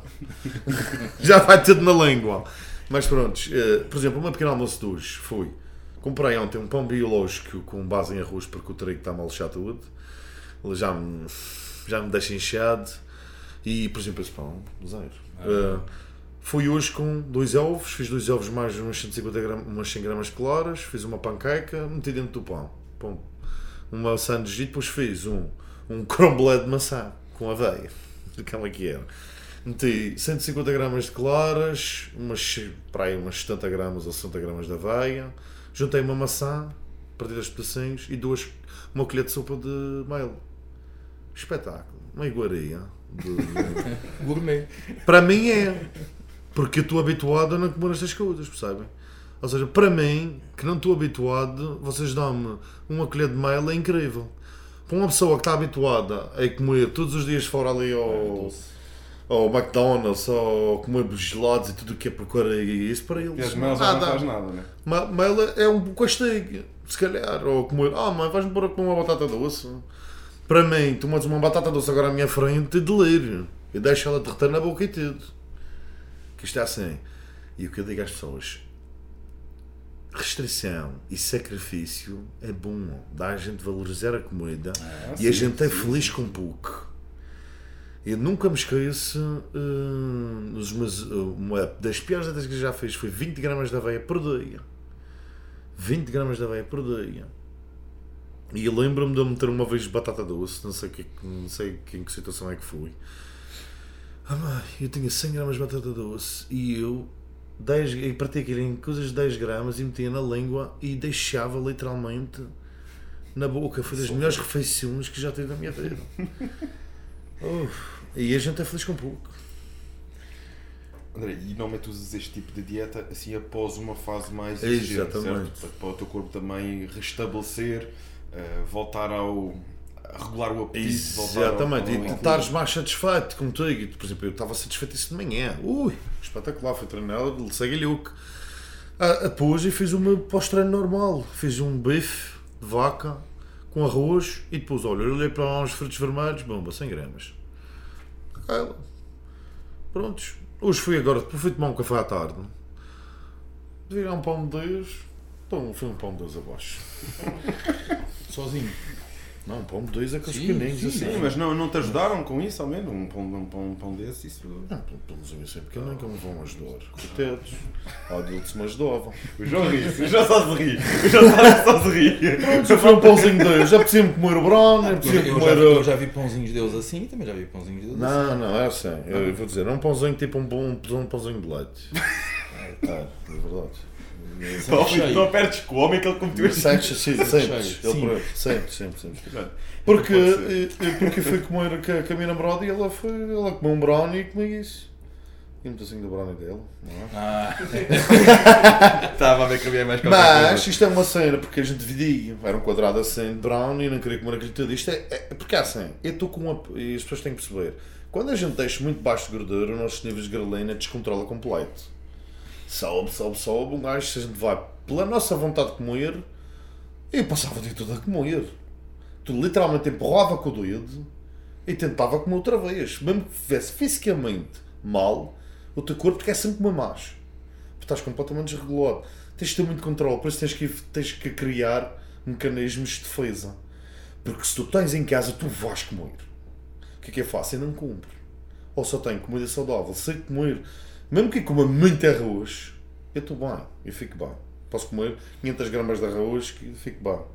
Agora, se comer 3 caixas de donuts ou uma da caixa de donuts, eu fico rebentado. E é completamente diferente. Não estás habituado. Então o que é que eu faço? Levo a minha namorada e divido sempre com ela. Tipo, se gente quer comer um bolinho, eu, eu divido com ela. Eu sei que vou ter o mesmo prazer, mas não vou comer o bolo todo. Ou, prontos, não vou àquela pastelaria que eu sei que vou a coisa. Tá? Vocês temos que criar, ou não, não, não, não tenho em casa. Sim, não vá para casa, é meio caminho andado para não dar zoa. Exatamente. E, e depois na comunidade, agora estou a comer. Antes do, deste podcast, vamos aqui. Estavam todos a olhar para mim a comer Uma um proteína com aveia. Eu agora eu estou mesmo a ver como é que o João já está a pensar ali como é que vai fazer a produção. Que é, eh, isto vai começar a música do podcast. E uma aqui a- musiquinha, tipo assim, André a virar a veia. Tim, tim, tim, tim, tim, tim. Depois de repente, pum, abrimos o podcast em grande, já aqui, cenário montado, tudo impecável. Mas é que eu fico do lado deles depois. Vamos Ou seja, 80% limpo, 20%. Nós somos Muito divertida. somos- o limpo. Mas isto eh, leva-nos aqui para outro assunto, que é eh, isto para nós homens que, por norma, já temos um sistema hormonal que puxa mais para o treino, para o, para o trabalho de força, já é o desafio que é, e se calhar temos algumas pessoas a verem isto e dizer, não, eu estava a pensar competir já não vou, esquece, isto é para malucos. Eles dividem a batata doce em 10 gramas. Meio malucos. Agora imagina para uma mulher. E é aqui que eu agora queria também perguntar ao Filipe. Quais são os principais desafios de uma preparação numa mulher? Achas que uma preparação mais difícil, mais fácil? eh, Quais, quais são os principais desafios que tu vês nesta, nesta realidade que acaba por ser outra realidade? Posso só dizer uma coisa antes de ele começar? Claro, isto é uma Só- conversa. Só, só, só um ponto deste. Eu já pensei, se isto sou preparar mulheres, já pensei em desistir de preparar mulheres, só homens. De resto ele continua. Mas o, Basicamente. mas o, o Filipe tem uma capacidade de respirar fundo, não é? É da idade.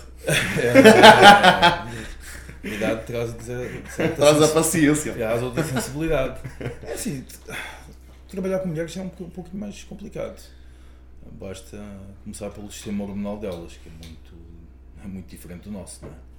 As mulheres sofrem alterações hormonais eh, ao longo do mês. né? Basta ter uma fase menstrual, não é? Onde existe aumento de carga hormonal, de estrogénios, e isso, isso provoca um desequilíbrio no corpo feminino. Ah, mais complexo do que isso é- é o metabolismo das mulheres. Todas elas também são diferentes, como, tal como os homens, mas eu acho que elas têm um metabolismo um pouco mais sensível, não? porque elas também trabalham com, a nível hormonal ah, com mais estrogênio, né? a mulher produz muito mais quantidade de estrogênio do que o homem, então elas têm muito maior capacidade de fazer retenção de líquidos, de acumular gordura. Ah, normalmente o metabolismo é sempre um pouco mais lento. Ah, também temos que ver que uma mulher desenvolve muito, tem menos capacidade de desenvolver massa muscular uh, com o homem e normalmente também leva muito mais tempo a atingir algum, algum volume muscular. Uh, isso também requer uma alimentação muito mais cuidada, muito mais precisa, muito mais equilibrada. Uh, trabalhar com mulheres não é fácil. Elas têm que ser já ter um mindset muito forte, ter uma boa genética e uma grande força de vontade de superação, acima de tudo. Tirando isso, depois eh, em relação aos homens, eles têm, têm mais crises, por assim dizer. Eu acho que isso deve só aos desequilíbrios hormonais que elas passam durante, uh, durante o mês, uh, né? sofrem esse tipo de situação. Um homem é um pouco mais regular nesse aspecto.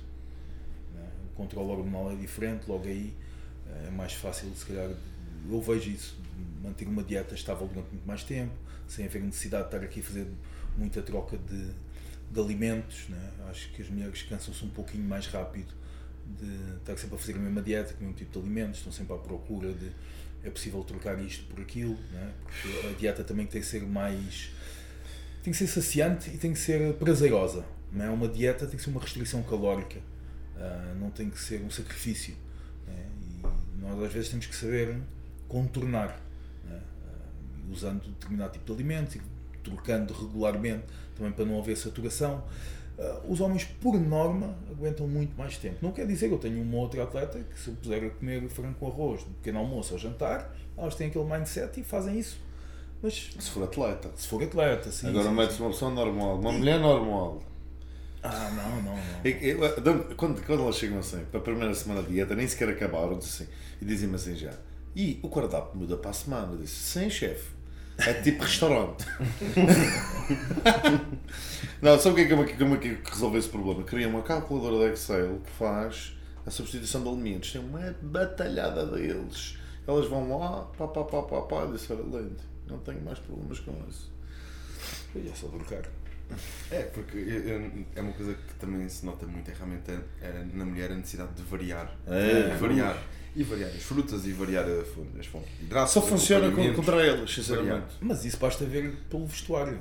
Uma mulher tem muito mais opções de roupa do que um homem. Um homem, se for preciso, veste calças todos os dias e calções todos os dias. É. Uma mulher não faz isso. Uma Literalmente. Mulher, uma mulher tem 500 opções de roupa. Vais ao armário do homem em casa e vais ao armário da mulher e vês logo, não é? é, dois, vais ver o meu e o da Carlota, é completamente. O meu é duas, três cores. E um, um é assim um cantinho, um cantinho. Exatamente. Ela, ela ocupa, ela, literalmente, a gente tem dois armários no nosso quarto, eu tenho eu, ela tem o outro e ainda tem no, tudo, temos um armário enorme no de hóspedes que ela ocupa tudo. E aposto que ainda se queixa que. Não tem espaço? Não, não e não tem roupa. Não usa, não usa três quartos. Não tem roupa. Não usa três quartos. Portanto, logo por aí é a gente vê como as mulheres são muito diferentes dos Como as dietas. E esta, esta parte do, do ciclo menstrual a também alterar um, o peso, alterar um, a própria fase de treino, alguns ajustes em concreto que, consoante essa fase do mês, costumas eh, fazer, eh, não só no treino, intensidade do treino, mas também na dieta? Eh, ou hum. achas que não é necessário haver sempre alterações devido a isso? Depende. Se for atleta, faz moça. Não dá é, para estar a mexer muito, não é? Não dá. É, e, faz moça. A gente já sabe quando eu, pelo menos eu as minhas clientes que fazem competição e elas estiverem a ouvir, elas sabem, eu, eu anoto todas as semanas o peso. E quando elas vão menstruar, elas dizem: Olha, Filipe, vai ser a minha semana menstrual, vou menstruar hum, quinta-feira. Então eu já fico ali com o registro, né? porque né, tenho uma folhazinha onde eu anoto tudo, no, próprio programa que elas têm, tem aquilo por semanas, os pesos todas as, todas as semanas e também tem as observações. Nas observações eu, eu coloco uh, se é a semana menstrual, se não é. Pronto, e por aí eu, vou fazendo um gráfico, né? já sei de mais ou menos 4 em 4 semanas há sempre ali uma oscilação de peso. E essa oscilação de peso cai sempre naquela semana menstrual. Pronto. É importante, especialmente para uma atleta que vai competir, né? porque o que é que já me aconteceu? No próprio final de semana da competição é a semana menstrual dela. Então uma dor de cabeça, porque já não vou ter mão no peso. Uh, sei que isso vai acontecer, já vou precaver, já vou ter que manipular ali a quantidade de água, a quantidade de hidratos para ver se aquilo minimamente corre bem, mas é, é complicado. Hum, uma cliente que basicamente treina e faz, faz uma, uma alimentação, uma dieta uh, equilibrada, ela já sabe que vai chegar aquela semana e o peso dela não vai ser real. Vai haver ali um, um aumento de 1 kg, 1 kg e 200, 900 gramas, depende de mulher para mulher. E todas elas, né, todas as mulheres com que eu já trabalho, elas sabem disso. Então já me dizem, ah Filipe, olha, o peso esta semana não é real, porque eu estou menstruada, ou assim, ou assada. Então já faço os meus cálculos e já, e já sei. E isso também para elas acaba por não ser. Uh, ficam mais tranquilas, porque elas pesam-se todas as semanas e naquela semana, quando o peso sobe, elas já sabem que não tem nada a ver com a dieta não ter funcionado ou que elas tenham fugido do programa que estava estipulado. Significa que houve ali uma alteração hormonal, elas já sabem disso e elas ficam mais tranquilas. Então, ah, ok, neste, final de semana tenho mais 500, 700 gramas, mas é por conta de estar menstruada. Filipe, estávamos há pouco também a falar das dietas e das refeições livres. Eh, nós sabemos que isto também tem muito a ver com a altura do atleta, uhum. com a época em que ele está e com, com, os objetivos. Como é que tu vês esta parte das refeições livres na, numa, numa preparação, digamos assim? A gente sabe que quando estamos fora de preparação tudo fica um pouco diferente, mas numa preparação de um atleta? Ah, eu acho que elas são fundamentais e são importantes. Não só porque naquele momento dão-nos um grau de satisfação e de saciedade né, que nos permite depois focar uh, na, na, semana seguinte uh, e muitas vezes também deixa o nosso metabolismo um bocadinho mais, mais ativo né, e acabamos por retirar aquele stress que a gente impõe durante a semana. Mas, no entanto, lá está, é o saber fazer uma refeição livre. E o que a maior parte faz e a maior parte dos treinadores inculta é ah, deixa ir comer um McDonald's, uma pizza, um, uh, comidas altamente calóricas, mas cada um trabalha como, como entende, né? e há atletas que suportam bem, até reagem bem. Há atletas que não, por algum motivo, até nem reagem assim tão bem, provoca né, problemas gastrointestinais e dilatação abdominal no dia a seguir, e às vezes não é tão não é tão vantajoso assim fazer essa refeição livre com fast food. Se for uma refeição livre com mais porcentagem de carboidratos, com uma quantidade de, ou de carne ou de peixe uh, maior, e que permita mais saciedade. Uh, juntar ali, se calhar, um, uma ou duas peças de fruta. Claro que não é isso que ninguém está à espera de uma refeição livre. Né? Toda a gente está à espera de uma refeição livre fazer uma porcaria qualquer. Né? Isto saiba bem. Eu não sou muito a favor disso. Já usei com algumas atletas, é verdade, e com alguns atletas no passado já usei. Hoje, a minha, minha, minha maneira de, de ver as coisas é um bocadinho diferente. Eu gosto de trabalhar sempre no equilíbrio então não sou muito adepto disso. Não quer dizer que numa ocasião especial a pessoa, porque faz um aniversário e estamos tão longe da, da competição, e ok, tudo bem. Né? Quando estamos em, num regime intensivo, uh, com um propósito, e geralmente né, os atletas, quando competem, uh, pretendem sempre atingir um, o pico de performance naquele dia, e é um investimento tão grande. É preciso conhecer muito bem o, o metabolismo do atleta para permitir que ele faça um, uma asneira dessas, por assim dizer, né? entrar aqui com uma refeição livre de fast food. Alguns reagem bem, outros nem por isso. Outros acham que reagem bem porque nunca fizeram de outra forma. Então isto é como cada qual, né? cada treinador tem uma metodologia de, de, de trabalho e há uns que se identificam melhores, por isso é que a malta começa a trabalhar comigo e não se identifica. E há outros que começam a trabalhar comigo e acham que identificam-se mais e viram grandes melhoras, porque procuram também um estilo de vida mais saudável, uma maneira de fazer um bodybuilding mais saudável e com uh, olhando a nível de carreira que ela permita ser mais longínqua, com menos efeitos secundários. Vai muito do propósito de cada um e do mindset de cada um, aquilo que cada um procura para si, né? do resultado também. Eu agora vou-te fazer uma pergunta que eu e o André sabemos a resposta, mas que eu acredito que, que quem nos esteja a seguir tenha curiosidade em saber é, dentro deste estilo de vida saudável, quais são os suplementos que tu consideras prioritários, fundamentais? Alguns deles. Um, claro que isto é sempre importante ressalvar que o que tu disseres, agora o pessoal não tem que ir necessariamente todo comprar, Sim. depende de pessoa para pessoa, não é?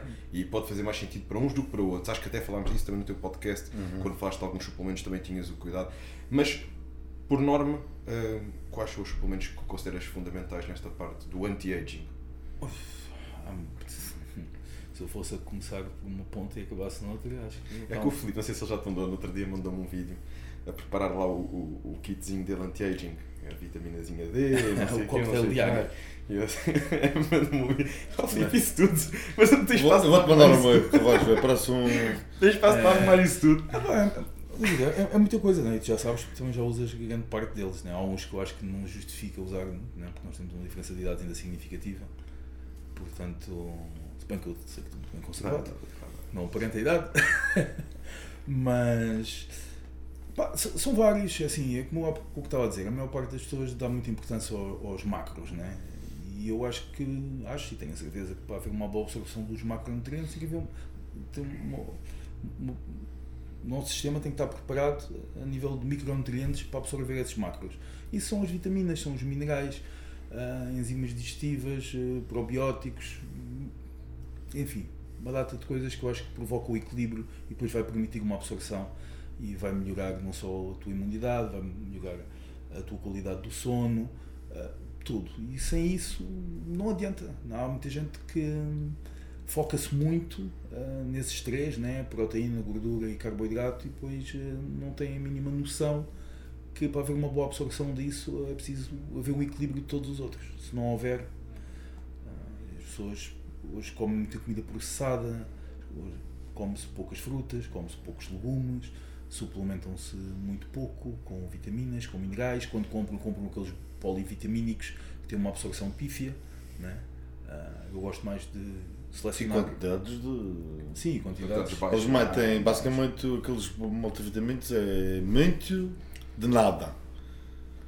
É muitas coisas, mas não tem uma quantidade boa de alguma coisa.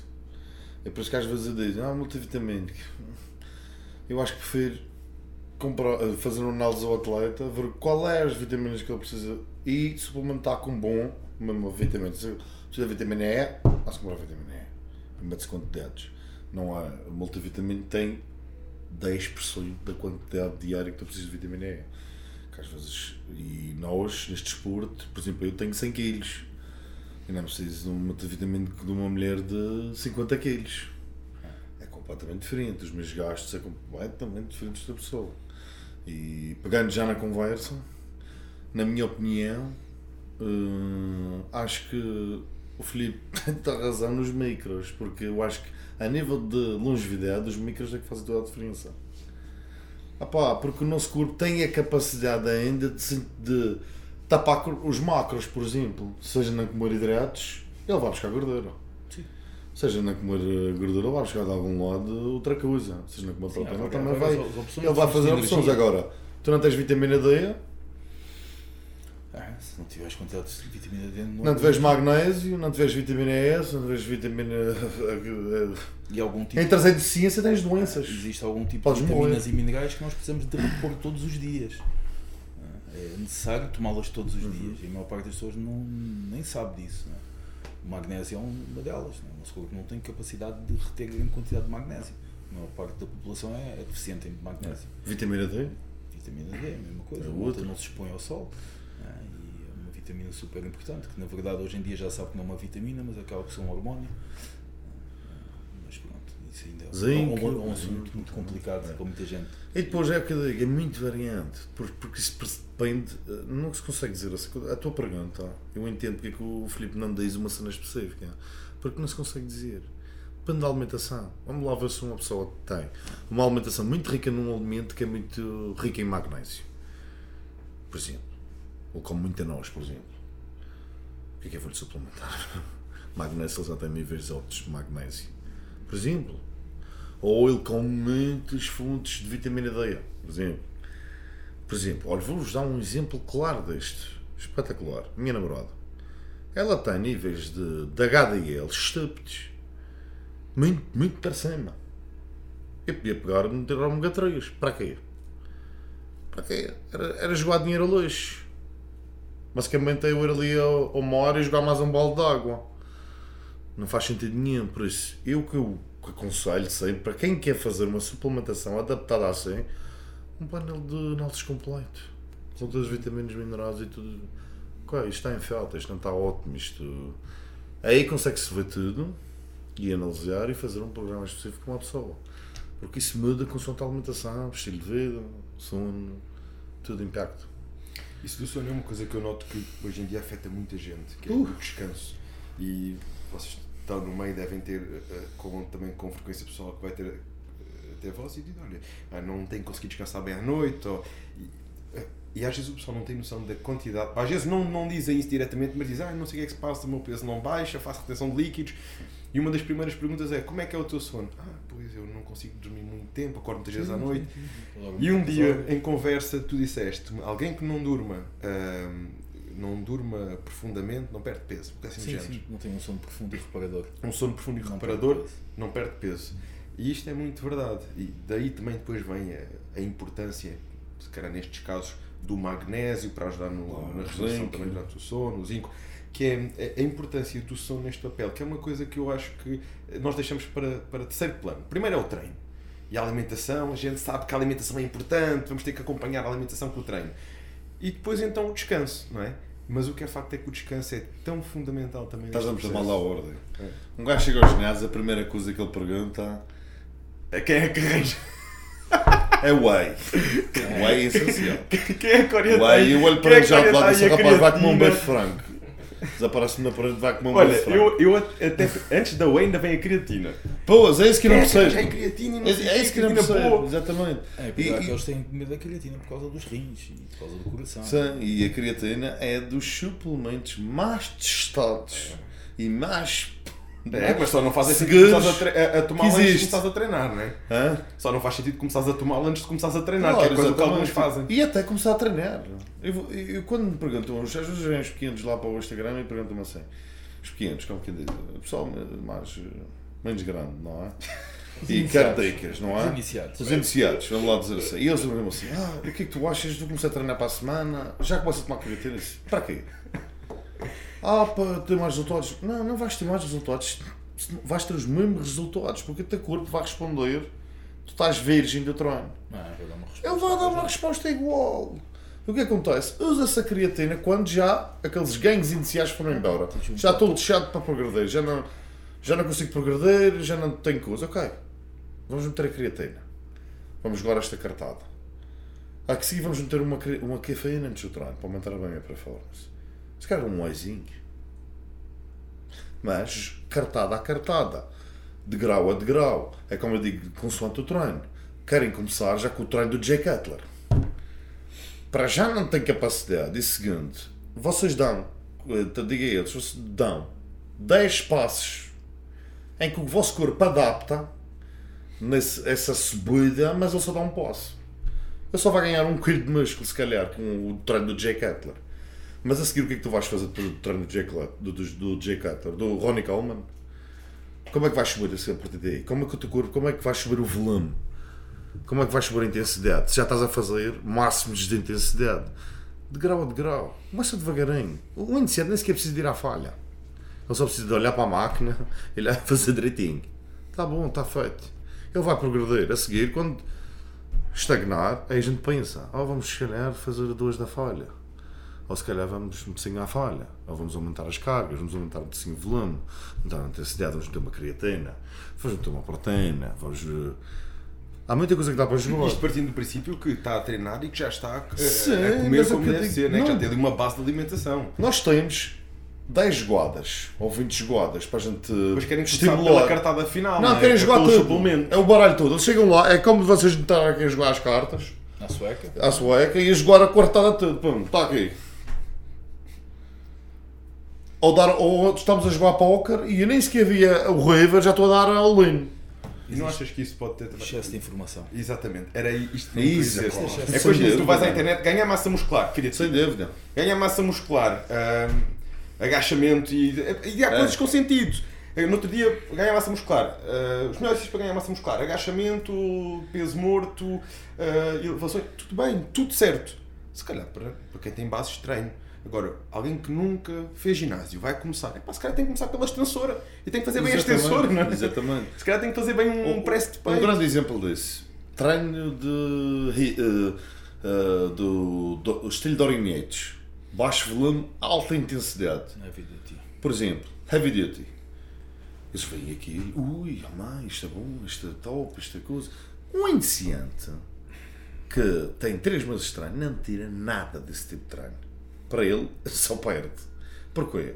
Porque é um tipo de treino que tu fazes uma série de trabalho. Uma série tu tens que garantir o máximo recrutamento muscular. Numa série.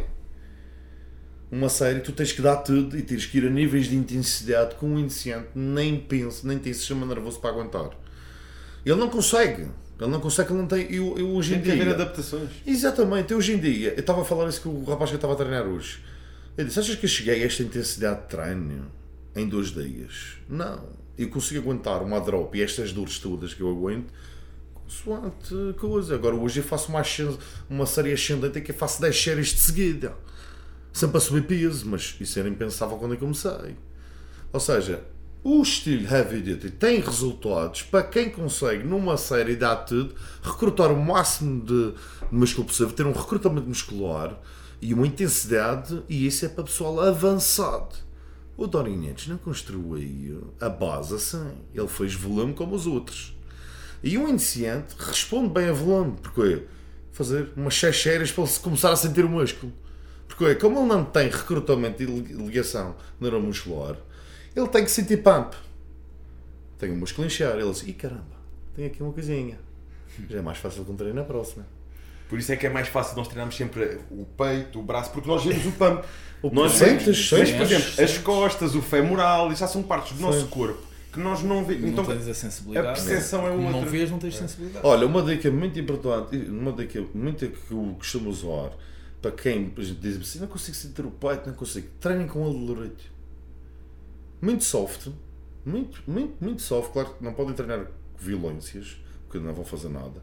Mas é um treino, por exemplo, vocês vão lá fazer com 40% da carga. Como ele está dolorido, vocês vão aprender a contrair, porque vocês vão sentir uma emoção e vão conseguir adaptar o movimento para conseguirem no treino a seguir fazer recrutamento dele. Porque ele está dolorido, é mais fácil de contrair. Vocês sentirem o músculo. Ah, E um dos erros muito comuns que eu vejo no treino de peito, sobretudo em iniciados, é o, o- é um treino que, que supostamente seria para peito, mas no dia a seguir vai doer mais o ombro do que o peito. Ah, bom. é? Porque muitas vezes o movimento, em vez de ser co- concentrado no peitoral, é concentrado no ombro, é o foco nas cargas e cargas, Exatamente, em vez claro. da execução. E, no e é muito fácil nós, de repente, do peito passarmos para o ombro.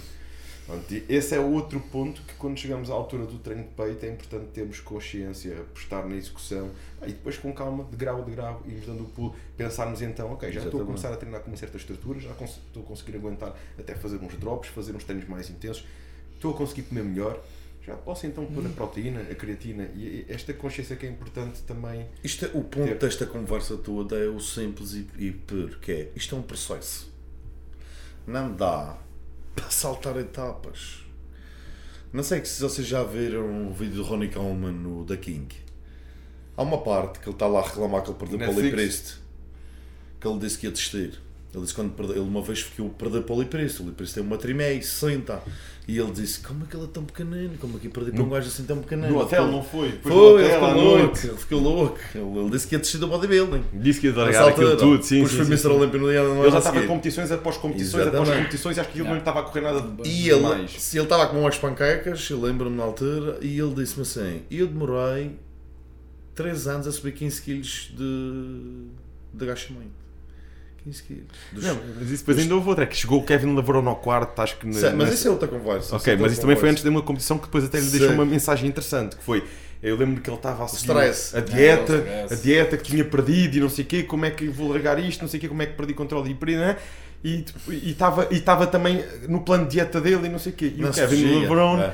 veio, acho que aquilo estava, andava-lhe a correr bem, não sei o quê, e disse, não, não, tu tens que aprender a relaxar. É. Ele assim, não, como assim? Mas eu tinha que seguir esta risca. Deu-lhe Não, não, tu tens que aprender a relaxar. Deu-lhe umas cachaças e ele, não, não. Vodka, ele assim, vodka, ele assim, vodka. tu não tens nada a perder. Exatamente. Bebe isto. Ah, mas é. acho que bebeu no dia a seguir. Ele estava na melhor forma da vida. Descontraiu, que relaxou, o, dormiu que nem o um Lavron disse, outra vez que o Lavron disse, a seguir disse, acordei um monstro. A seguir ele nunca mais perdeu. Nunca mais parou. Nunca mais. Ele nunca mais perdeu. Foi daí que ele depois passou de nono a primeiro. Mas isto, isto é, é, é uma lição para todos nós. To- Nós vamos ao limite e, e claro que precisamos de passar por, por, por isso, pelo sacrifício para lá chegar. Mas, É um esta equilíbrio. diferença, É um esta diferença ténue entre o, o sacrifício e o ponto de equilíbrio de, de saber relaxar no momento certo, é aí, é aí que se fazem os campeões, é aí que se fazem, que se conseguem os melhores preparadores, é perceber isto. É este Exatamente. tato que o atleta, ok, eh, vamos apertar, dá para apertar mais, ou está na altura de, de, de irmos para o outro lado, né? E, e, e- se isto fosse fácil, se fosse fácil, é? Estava Porque o mindset é importante, o foco su- conseguir suportar a dor é muito importante neste desporto. Nós estamos dispostos a fazer o sacrifício e, vermos o benefício mais à frente. Aliás, no outro dia vi um estudo que mostrava que feito em crianças que crianças eh, que eram capazes, tinham a possibilidade de comer um doce agora ou então, se aguentassem meia hora, podiam Ah, comer dois doces. Este estudo foi, foi muito falado e utilizado em muitas Prazer a longo prazo. prazer a longo prazo. Podiam consumir dois doces mais à frente. Dividiram as crianças. As crianças que consumiram o doce no momento e, e as crianças que, que esperaram eh, foram menos. Acho que foram cerca de 30%. Eu não quero induzir em erro, mas dentro disto. Que esperaram para os, os 30 minutos ou o tempo que estava para comerem os dois doces mais à frente. Foram depois acompanhados a médio e longo prazo estas pessoas na vida. E aqueles que foram capazes de, de aguentar, aguentar, para ter o prazer lá mais à frente, são pessoas que tiveram mais sucesso na vida, nas suas carreiras, na parte pessoal. Isto mostra a mentalidade de um campeão, que é muitas vezes ter que aguentar, aguentar, Exatamente. aguentar e na altura certa então está lá o- o- a recompensa do recompensa. nosso trabalho, não é? Mas todos nós precisamos desta recompensa. Não sei se já leste um, um livro, por acaso eu vi isso agora num livro que acabei de ler. O gajo falou sobre isso. Hábitos anatómicos. Vi que estavas a ler esse livro e eu acho que vi esta referência num livro que é Umas vezes ganhas, outras vezes aprendes. Não, Também foi um não livro que eu li não recentemente. Eu já tinha lido esse estudo, mas não foi neste livro. Já tinha lido atrás, ele voltou a referir. Nós evolucionar, nós, isto tem a ver com os hábitos. Ele fala muito de se criar um hábito. Que- como é que se cria um hábito, como é que destrói um hábito. E, e tinha lá essa parte. Porque nós somos evoluci- A nível de evolução, nós somos criados para ter prazer imediato, para procurar o prazer imediato. Nós tivemos os hábitos mais fáceis que nós criamos, são aqueles mais fáceis que nós damos mais prazer mais rapidamente. Momentâneo. Quando, por exemplo, comer um chocolate, é, é logo, é no momento, é prazeroso, é por isso que, eles não, que a gente vê esta, esta loucura da comida, estás a ver? E é problemas, exatamente, Ficamos aditos. Porque é um hábito fácil, um hábito que nos dá prazer, nós fomos desenvolvidos para procurar gratificação instantânea. O problema é esse, porque normalmente os piores hábitos são os mais fáceis e os mais gratificantes a nível instantâneo. Os hábitos que, nós, que, que são bons para nós normalmente, no momento, não são prazerosos. São prazerosos no longo termo. Normalmente, por exemplo, fumar é prazeroso no momento, mas a longo termo não há. Beber, igual. Agora, estudar para um exame, o do, por exemplo, da, qual, qual- é o nome daqueles que eles fazem de cena? Que é um ano, o Harrison, não é? Um exame. Um exame, Um exame. que eles estudam o ano todo. oh, num- o ano todo eles passam a penar. Mas depois têm uma gratificação. Vamos ver. O hábito de comer saudável todos os dias, ou é penoso no início. Tens que ver mais à frente. Caramba, tenho que comer aquele, aquele frango seco com arroz. Mas olha, isto é uma- Mas uma mais à frente vou ter mais É, cedo. mas há aqui uma coisa interessante nisto, é que nós também começamos a sentir um certo prazer nesse tipo de comida, não é? Sim, também na acho que sim. diversidade da comida, na, na comida saudável, sentimos bem com aquilo. O nosso corpo, começamos a sentir que o nosso corpo funciona de forma diferente. Não tem que ser necessariamente quando estamos em restrição calórica. Aí a gente, é pá, comi ao dobro. Mas a alimentação saudável, conseguimos ter um hábito equilibrado de alimentação, aquilo dá-nos prazer. E é uma coisa que eu já, já falei várias vezes e a mim dá-me prazer. Uma boa salada. É pá, dá-me uma salada bem temperada ou um misto de legumes, são coisas que me dão uma sopa. Um Eu- salmãozinho com batata doce. Olha, eu chego a ter, eu chego a ter, por exemplo, por exemplo, eu cheguei a ter- em refeições livres de começar por comer uma grande salada. E o malta, tudo é a tua refeição livre, estás a comer salada. Epá, eu adoro isto, Isto dá-me é, prazer. também é. Mas é ti. Não, mas olha, eu não, mas eu não estou a dizer que comi Eu- que aquilo foi a, a minha refeição toda. Mas eu não- se eu vou comer um, um, um prato, para mim aquilo tem.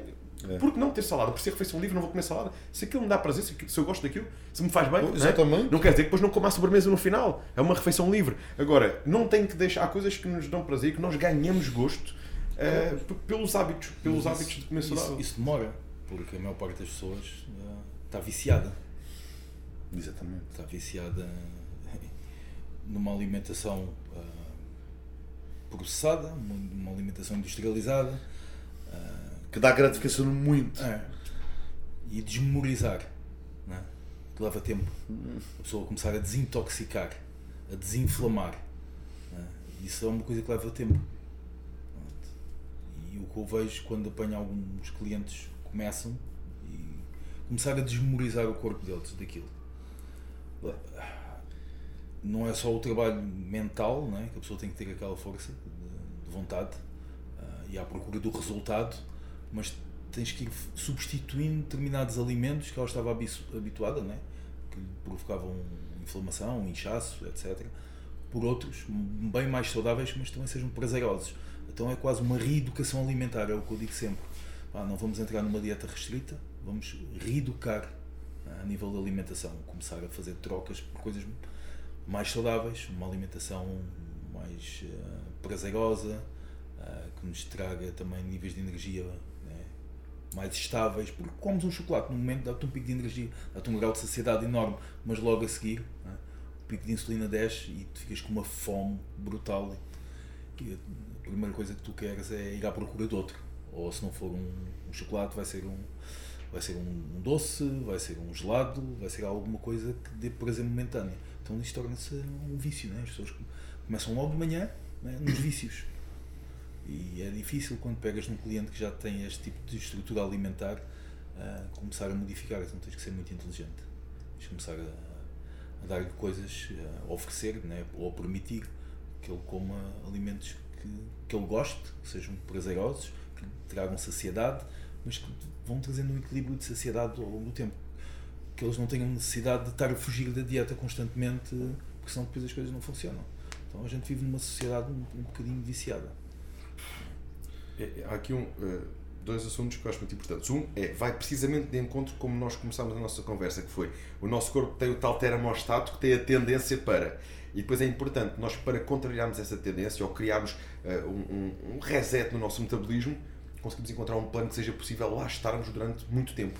E quanto mais tempo tivermos nesse plano, o nosso metabolismo vai se readaptando, não tem é? que ser equilibrado e tem que, ser, que permita a sustentabilidade. Yeah. Exato, vem esse equilíbrio, vem, o sistema hormonal começa a se adaptar, o metabolismo começa a se adaptar e conseguimos então aí ter uma massa gorda mais controlada, um físico mais E- E, controlado. as mudanças a nível físico vêm por consequência de uma boa alimentação desintoxicada, uma, uma alimentação que te permita estar num estado ah, desinflamado, não estejas As pessoas não têm a noção do estado que estão. Por exemplo, habituadas. Exatamente. Que para eles é, não o- é normal. Uma pessoa que pá, tem uma alimentação normal processada anda constantemente inflamada e mel. Só que como ela passa naquele estado tanto tempo, aquele é o novo normal dela. Sabes quando é que as pessoas têm noção, André? É quando depois eh, de repente despolta um tumor ou despolta fruto de Opá, não sei. Mesmo assim não Não, associa. Mesmo assim não assim, associa. Acham que não tem nada a Olha, mas sabes quando é que eu me dei Ah, é conta? genético. sabes quando é que eu me dou conta? calhar. Quando é que eu me dou conta? Quando eu saio de provas. Eu saio de provas e começo a sentir o quanto eu fico mal. Por exemplo, eu acordo todos os dias, por exemplo, às vezes eu tento fazer o máximo, mas a gente tem aqueles acessos aí para tirar isto do sistema. Eu tento fazer o máximo limpo possível, mas homem, com mais açúcares, independentemente. Seja da fruta, seja uma banana, tem mais açúcar. Isso influ- influencia, mas o meu- o meu diretamente, as quantidades, mais quantidade de proteína, mais sucralose, vai de influenciar. Eu sinto muito mais inflamação no intestino. De manhã acordo mais banana, menos enérgico, menos bem, sinto, sinto o meu corpo. Porque Estou habituado a ter a máquina afinada.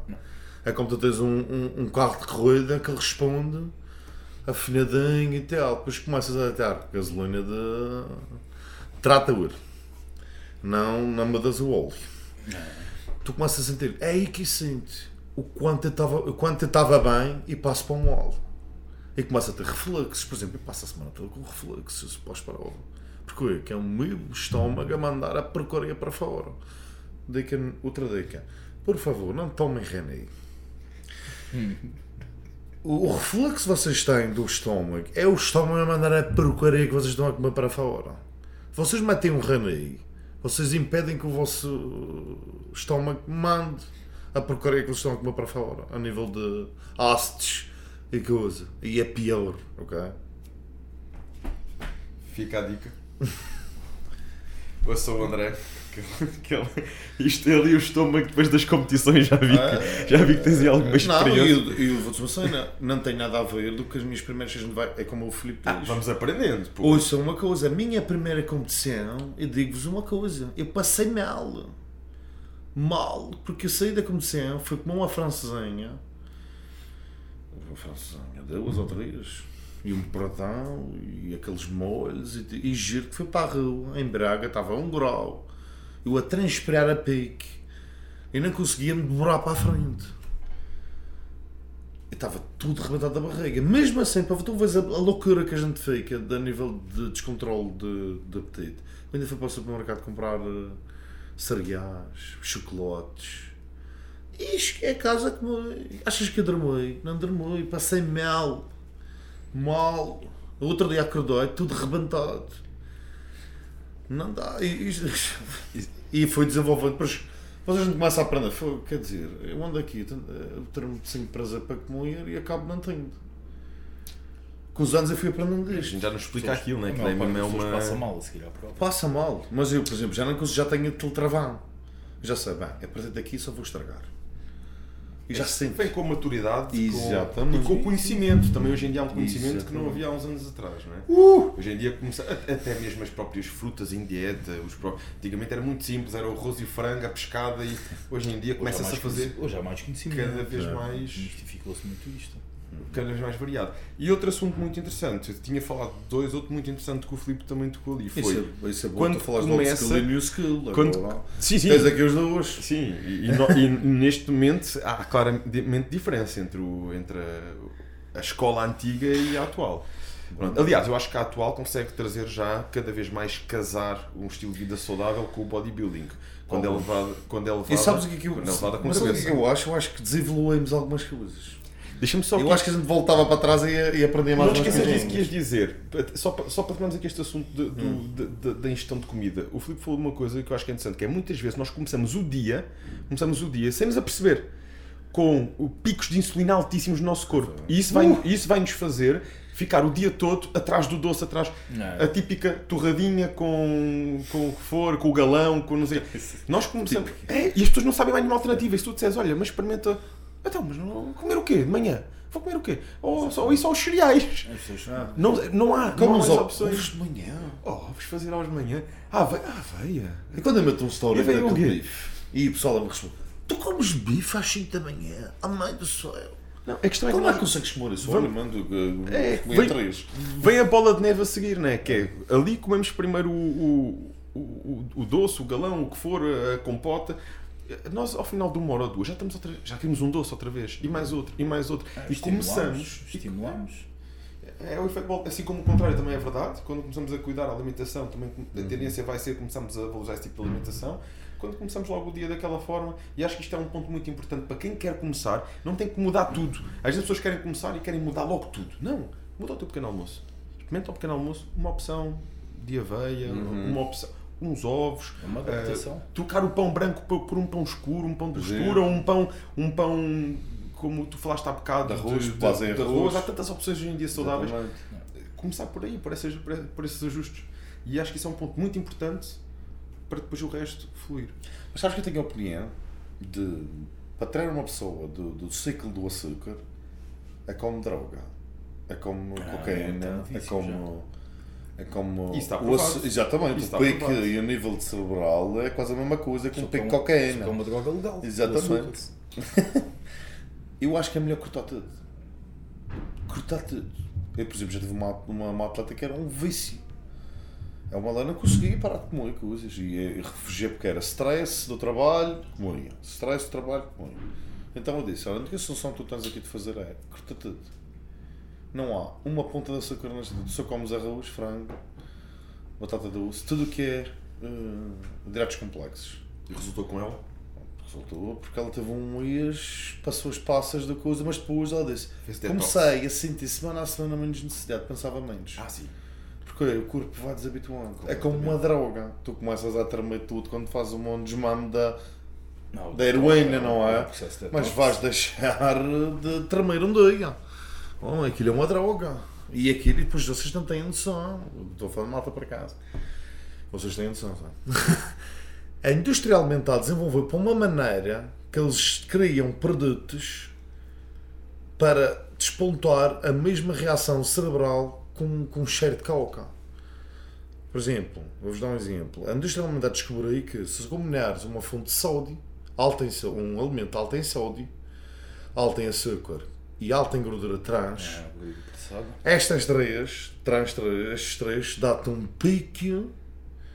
Tu tens os melhores prazeres como um pique de, de cocaína. Os frutos secos que aparecem caramelizados. É não quê, exatamente. não Estás a chegar, não estás? Aqueles amendoins A com mel não, não e selva. conseguem parar de comer. Exa- Eu tenho aí pessoal Não que é? assim, epá, eu à noite começo a abrir uma embalagem daquelas e tira a embalagem, não comes para casa. É que não dá para parar de comer. Não. Exatamente, exatamente. Queres, queres que eu te diga quantos é desse lado está programado para isso. Exatamente. A Não industrial. foi para isso. O McDonald's é o especialista. Não.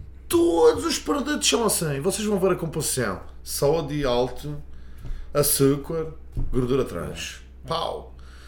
KFCs, igual. Tudo o que é bom e que a gente não consegue parar de comer. Olha, olha as barrinhas de fitness da Kellogg's. Eu desafio vocês a preparar aquele um pacote e só comerem uma. Não consegues. Está tudo pensado, não é? Está tudo Nós não pensado. temos que esquecer que é uma indústria. Exatamente. É uma indústria. Nós somos especialistas a nos lixarmos. Ias dizer há bocado qualquer coisa também a propósito da old school e new school, não é? Que algumas coisas evoluímos, outras tu achas que, que desaprendido. completamente. Quais eram os que ias referir? Treino. No treino? Treino Ah, sim, sim. sim, o Toda treino hoje em dia, não é? Toda a gente treina fofo. O treino hoje em dia no telemóvel. Exatamente. Toda a gente hoje em dia treina. Lembro-me de. eh, eh, Toda a gente de old skill que conheço treina. Até uns treinam muitos, não é? Piorzinhos. Não, mas mas é, era, a base, era o nível base médio É. muito mais alto do que hoje em dia. Era. Hoje em dia, eu noto que já ninguém quer treinar, já ninguém quer passar que intensidade e depois, depois vê-se no reflexo nos físicos. Anos 90, anos 80, físicos incríveis, duros, densos. Hard, E não tinham acesso a Flex do que nós temos Wheeler, hoje em dia. exatamente, Flex Wheeler, Ronnie Coleman, Jay Cutlers, gajos com físicos densos, tu vês aquilo duro. Hoje em dia, O que é que eles tinham todos em comum? Treinavam todos em tempo. Muito pesado. Exatamente. As drogas são as mesmas.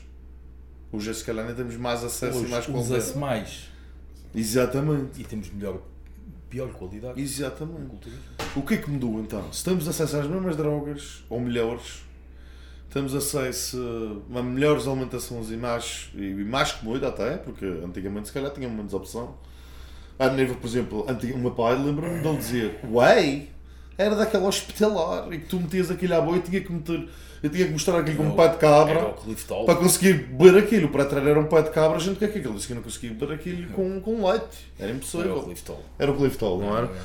Ah, hoje em dia temos whey é- de chocolate brownie. Com todos os eh, chocolate, manteiga de amendoim, há todos os Exatamente. Uh, Maprotan, uh, código MP MP Rebolo. Já não aproveitei aqui uma publicidade. Mas, uh, para tu veres como as coisas estão. Se não encontrarem lá o sabor que querem, Exatamente. mandem mensagem que ele arranja umas alternativas. Houve, eu, eu tenho em casa ice latte, chocolate branco, houve cho- caramelo salgado. A gente tem mais que opções hoje em dia. Então, temos muito mais facilidade. Informação, que hoje a gente consegue. Informação. Co- Como é que ias buscar informação antigamente? Eu Revista da Flex. comprava uma, uma revistazinha que vinha dos Estados Unidos, Exatamente, que era a Flex, ou exatamente. a Muscle Mag, que já na altura era uma fortuna, Devorava-se aquilo. em inglês, ou com sorte as revistas espanholas, que às vezes apareciam traduzidas, né, que eram as mesmas, era o Flex ou a Muscle Mag, mas era traduzido para o espanhol. E, e era a partilha, era ir treinar ao ginásio do campeão e não sei o quê e tentar aprender. Houve, o meu pai conta-me conta imensas histórias de loucuras que eles faziam. Os antes bronzeavam-se com aquelas luzes de, da caçapinhões. Eu Já vi histórias dessas. Já se bebeu água destilhada. Ah, sim! Água destilhada. Ou seja, hoje em dia nós sabemos muito mais, mas temos piores corpos. Por que será? Porque o treino é fofo. É porque fazer E o treino básico, fofo. o básico Custa. continua a ser o que vale. Exatamente, E, sempre. e a malta cada vez mais quer É. estratégias para fugir ao básico. É exatamente, é exatamente isso. A gente quer encontrar um método de chegar lá sem ter esforço. Não existe. E quantas pessoas não meterem isso na cabeça? nunca vão chegar lá. É que eu digo logo. Quando me dizem, começam a dizer, ah, mas isto não consigo, ah, pá, isto não me dá jeito, isso era assim. Ah, estou com muita fome, ah, que não sei o quê, não tenho energia, esquece. Restrição calórica, sem, sem passares fome e sem teres déficit de energia, não existe, senão não estás em déficit. Homem, tens que. tens que. que usa. Tens de perceber o que é que queres. Queres chegar àquele Exatamente, físico ou queres ou ficar, queres é que queres comer? ficar assim? Está tudo bem. Sim, eu digo logo, e depois eu termino com esta. Se fosse fácil, tu ias ali à praia e não vias. E não, o que é que vês? Quando chegas à praia, o que é que vês? Vês 10 iguais a mim ou 10 iguais ao gajo que tem ali um. Isso é um. Oh, oh, André, isso é um- uma, uma excelente observação. Nós chegamos à praia, a um sítio qualquer, vamos olhar para os físicos. Quantos físicos nós vemos com abdominal definido, corpo trabalhado? Não, mas É porque isso é o que é difícil. Se ter abdominal definido é porque é, é, normalmente está desnutrido. Sim. É aqueles pequenos que estão para lá que, não, que passam o dia a jogar à bola e a mãe Físico- dá-lhe um pacote de batata frita. Físico trabalhado. Físico trabalhado, não é? É, mas Exatamente. as pessoas associam isso quando vêem um fisioculturista, aquilo é um montão de drogas que ele toma, por isso é que ele Exatamente. está assim. E tu és um alien. Eu- E, e digo-te isto uma coisa, já estive numa praia com um gajo de 150 quilos. Houve um autêntico caminhão horrível e eu é que era o alien. Toda a gente olhava para mim. Parecia, eu é que se sentia mal. Ele estava bem. Ele que estava normal. Ele está dentro do padrão. Eu estou fora. E isto impressiona-me. Porque eu olhava o olhar desaprovante das pessoas. "Ah, Então as gajas, "Ah, mãe, então mais, claro, não caída. A mãe, tia." E depois o, o rapazinho está ali eh, à beira de um ataque cardíaco. Ah, tá, ele está bem. Ele está, está, está, está, ele está, está dentro Esse é o da. padrão da sociedade. Está completamente errado. É, mas muitas vezes as pessoas olham dessa forma porque não só veem que foge do padrão, mas também sabem, eh, nós inconscientemente muitas vezes sabemos as coisas, que é o quão difícil é para se conseguir chegar lá. É. Porque já quase toda a gente passou por um processo em que tentou treinar ou, ou até treina para, e, e- que sabe o quanto difícil é. Isto é um caminho que vem de consistência. Achava, achava que a palavra é consistência. Quantos é que não desistem pelo caminho? E por isso, vezes, quando vem aquele físico, quase que as pessoas. ah, há aquele exagero. E depois para elas pensam: se calhar que a mulher a mim está melhor do que o que tu agora, não é? Se Sabe o que é que eu- sabes o que é que eu acho? As pessoas criticam para se desculparem. É. Ou seja, Tentam elas não conseguem. Tentam rebaixar quem está Exatamente. eh, de alguma forma a evidenciar-se. Crítica, eu digo que costumo dizer isto às pessoas. Que, Porquê é que o gordinho da praia provavelmente ninguém vai dizer nada? Pá, porque Porque não é. Porque para, ninguém quer ser como ninguém ele. quer ser como ele, entendes? Mas Exatamente. físico, tra- toda a gente a olhar, ah não, é exagerado, mas depois está a pensar, pá, não me importava nada. Não é? A maioria dos homens, por exemplo, que sente. eh, É, por exemplo, vem um gajo e diz assim: ah, olha-me aquele todo bombado, olha-me aquele não sei o quê, aquele é só merdas. Aquilo aquilo é, ele não consegue chegar, porque ele não tem a determinação, não tem a dedicação e não, não faz nada. Ele usa aquela desculpa, que é assim, eu não uso, isso eu não estou assim, para dar-lhe uma tranquilidade. Para desvalorizar, sentir-se mais Sentir-se tranquilo. com bem, dá-lhe a desculpa. Ele sente-se bem com ele próprio, porque senão a outra opção é fogo, isso é um, isso um preguiçoso de merda. Desculpem aí. Pip. Aqui a- o pipo. yeah. Eu sou um preguiçoso que não me mexe, com só com merda. E não consigo ter aquele físico. Era, era, era a segunda opção, só que ele não deixa, porque isso assim vai sofrer um. É mais fácil descredibilizar do que valorizar o trabalho dos outros. Exatamente. Crítica destrutiva é inveja. Para mim, sempre fui. No Instagram, tu, ele, sempre que ele dava com um gajo que vinha criticar, ele, ele queria ser. E eu dizia, aquela outra sempre me ensinou a ver isto de uma maneira que é. Há gajos que reagem muito mal a estas coisas e criticam, vão à bali e que começa coisa. E ela sempre me ensinou a ver isto de outra maneira, que é este gajo quer ser como tu. E então eu sempre pegava nestes gajos que vinham no Instagram me criticar e tornava eles em haters e disse agora vou tornar este hater num lover. E dava-lhe conversa. E ia com ele, dava-lhe carinho, e dava-lhe coisa, e eles chegavam a uma altura que eles queriam me lixar, eles Já não já não conseguia. Estás a ver? Porque quando tu tentas, quando tu, tu retribuis agressividade, a carinho, a agressividade, a pessoa fica desarmada. Não tem como. Não tem como. E não é a intenção dele te criticar. Ele só quer se sentir bem com ele mesmo. Ele está-te a criticar para ele se sentir bem. É, para se autovalorizar. E quando a gente percebe isto, e depois às vezes a gente diz assim, "Fô, estou farto, estamos sempre a mandar mensagens no Instagram, a me criticar e que não sei o que. Rapaz, é top. Significa que tens alguma coisa a fixe, começar a, a. Ninguém a fazer critica, é o mendigo que está ali na rua. Então a gente tem compaixão. Ninguém diz mal dele, ninguém diz mal do coisa, dizem mal do Ronaldo, tem sucesso. Sabes? É mesmo, é mesmo. Crítica de malta, e ele tem algumas frases muito célebres a propósito disso. Hã? E ele tem frases muito célebres a propósito disso. Exatamente. De, de qualquer coisa, uma frase, uma citação dele que é os ah, haters dão mais, só me dão mais força para. Ele tem uma citação Exatamente. Ah, muito é. viva, porque ele, tem, ele também tem isso, é o melhor do mundo. As pessoas criticam realmente quem está à frente, não é? quem está noutro, noutro nível. Exatamente. Mas podes fazer agora aquela que quis fazer para a Ok. Ah, uh, malta, Espera aí, música. música. uh, uh, uh, crítica destrutiva. Qualquer forma de crítica destrutiva é inveja. Ok? Porque se não for assim, era uma crítica construtiva. A pessoa que é interessada em ti, no teu sucesso, dá-te uma crítica construtiva. Olha, devias melhorar isto. Mas calmamente, sem inveja, tu sonhas isso. Agora, quando ele vem cheio de raiva e destrói-te e sem te acrescentar nada, nem dizer o que tu melhoras, só te diz mal, ele tem cheio de inveja do que tu tens. Por isso não fiquem tristes, fiquem felizes, ok? E pronto, vale a pena pensar nisto, não vale? Oceano. Pacífico. Uma pergunta que hum, acho que já todos nós fizemos e que eu sei que muitos outros atletas fazem. Hum, que, sobretudo quem gosta disto, leva isto para o nível seguinte, compete, é uh, estratégias para tornar esse, esse atleta competitivo num, num atleta que rentabilize eh, eh, o seu próprio investimento. Porque há um investimento muito grande uh, para se competir e é preciso sabermos tirar proveito desse investimento e conseguir também trazer alguma coisa para a sociedade que, por sua vez, consiga capitalizar esse investimento.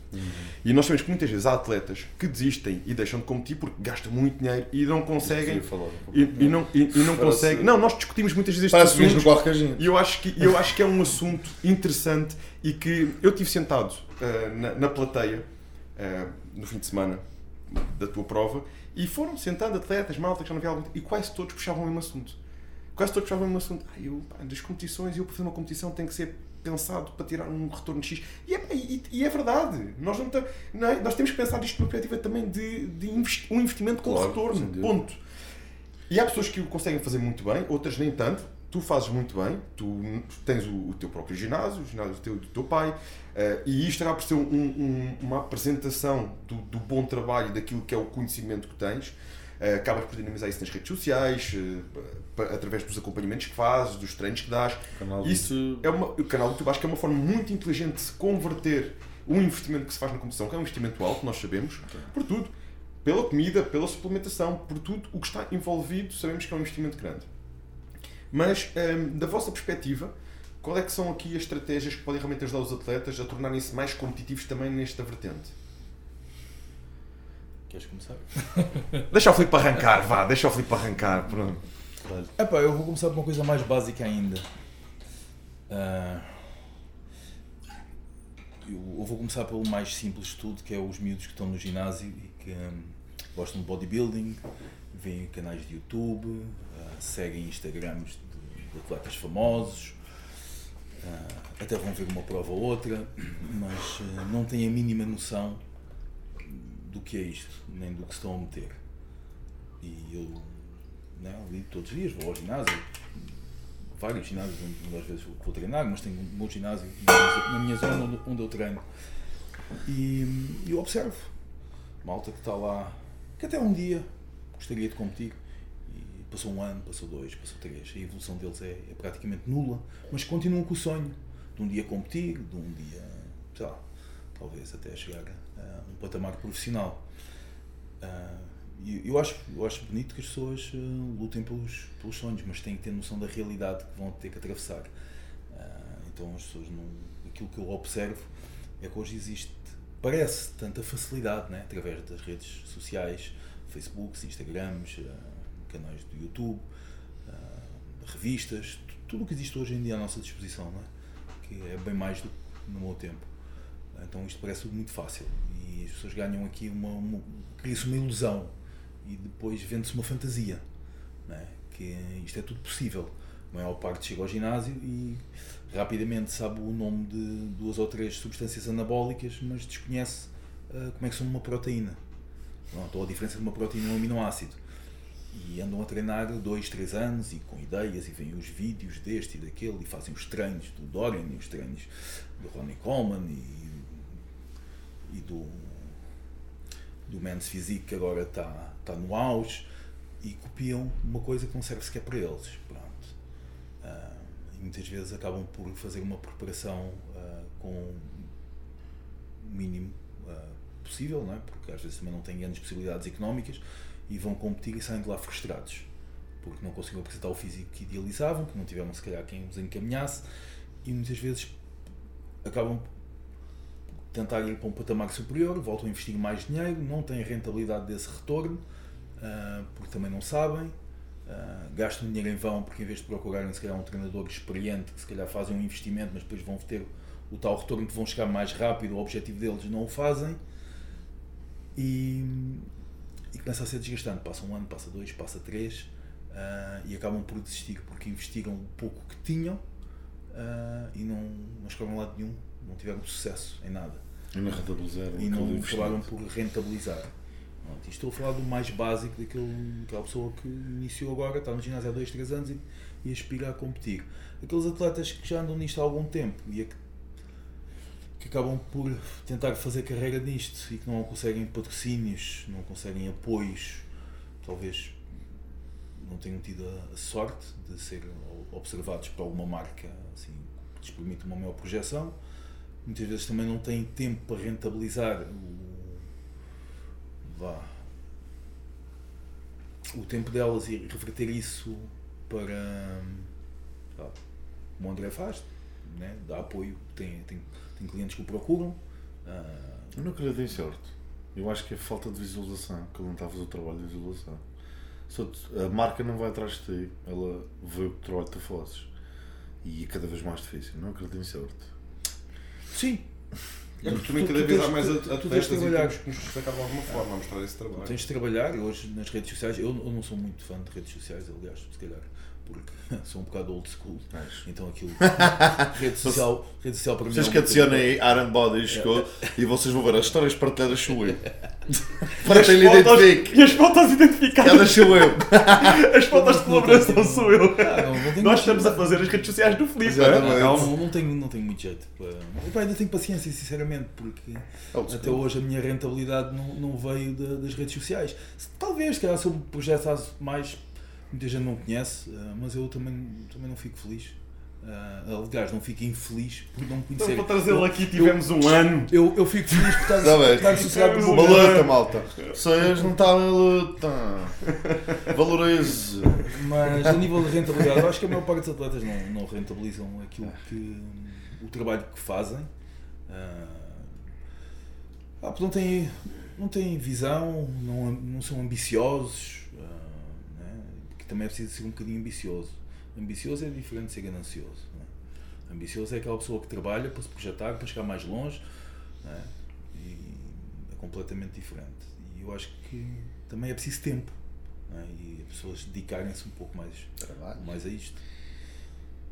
Mas, eu, como não sou expert em redes sociais, nem, não sou a melhor pessoa para falar é, mas tens, Nem eu, tens, tens o, o cuidado com os teus atletas de olhar sempre essa vertente, de, de, de, de, mostrar, olha, atenção que estás a ficar com o físico assim, estás a, mostra o teu trabalho, uh, dá treinos, uh, mostra esses treinos, sim, dinamiza. Sim. Porque isso vai ser uma forma de. Primeiro é assim, as pessoas vêm ter connosco porque querem realmente. Porque, porque eles estão no auge neste momento. Então eles têm essa visibilidade, têm as pessoas que procuram quem é que são os melhores atletas de, uh, sei lá, de men's physique, de, de biquíni, de wellness, de, de, clássico. Então as pessoas seguem aquele, aquele padrão, né? Sabe? querem saber o que é que eles fazem no dia a dia, o que é que eles, o que é que eles tomam, que, como é que eles treinam. Pronto. Então eu acho que é importante, e, e neste momento temos, estamos numa indústria uh, que permite, né, e através das redes sociais, chegar mais longe. Uhum. Uh, não estou a dizer que o trabalho que eu faço não, não poderia ter rentabilizado também, mas sinceramente não, não, Acho que és do tal altura. É, E não é só Tipo, isso. é, eu acho que, por exemplo, o Filipe eu vejo como o meu pai, por exemplo. E no o caso da altura do meu pai. não- o meu pai é igual. É, mano. não estão para essa parte das redes É, sociais. mano. Ele às vezes diz-me assim: Olha, faz-me um vídeo deste para meter. E eu assim. Ok, vais ter um vídeo de 3 em 3 baixos que isso vai fazer alguma coisa no teu algoritmo da tua conta, vai fazer alguma coisa, mano. Mas é a mesma coisa, a Joana é que me faz os meus vídeos Claro. às vezes e, e Mas ele está bem assessorado. e- eu, Exatamente. eu monto as fotos e digo, ah, Joana, pega lá nisso, eu não percebo nada disso, faz tu. Ela- Eu acho que é da- Mas da tu acabas de geração. ter por muita, muita referência, as pessoas chegam até ti. Primeiro, é verdade, tu nunca foste de te mostrar muito e mesmo assim, ah, às vezes tens alturas em que tens que dizer calma, eu neste momento não consigo estar a acompanhar mais atletas. Sim. Pelo teu tipo de trabalho. Sim. Tu é um tipo de trabalho muito focado. É que tu, tu, tu estás com uma É pessoa, tu é que é dás acompanhamento àquela pessoa a sério. Eu afastei-me da parte da co- competição por vários motivos. Ao início, lembro-me quando era a primeira vez a falar comigo, eu não fui muito receptivo. Eu acho, eu acho que fui simpático, não foi? Ah, foi, mas...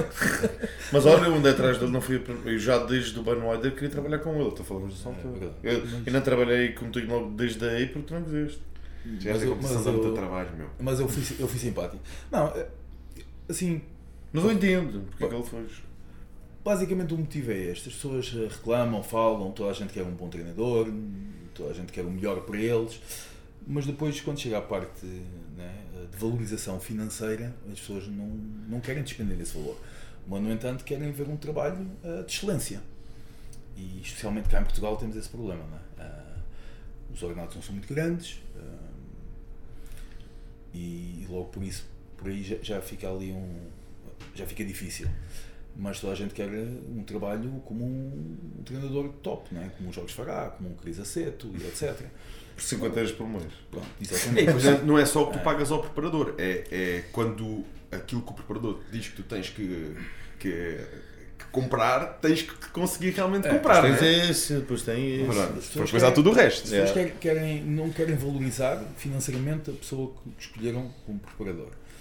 Ah, e isso a mim deixa-me logo de pé atrás. E depois não é só isso. Eu, para fazer um trabalho de, né, de competição de alto nível, eu já vou precisar que a pessoa também tenha disponibilidade monetária para fazer determinadas coisas, não só a nível de suplementação, alimentação e tudo mais. E, então o que é que adianta se a pessoa não tem dinheiro para me pagar?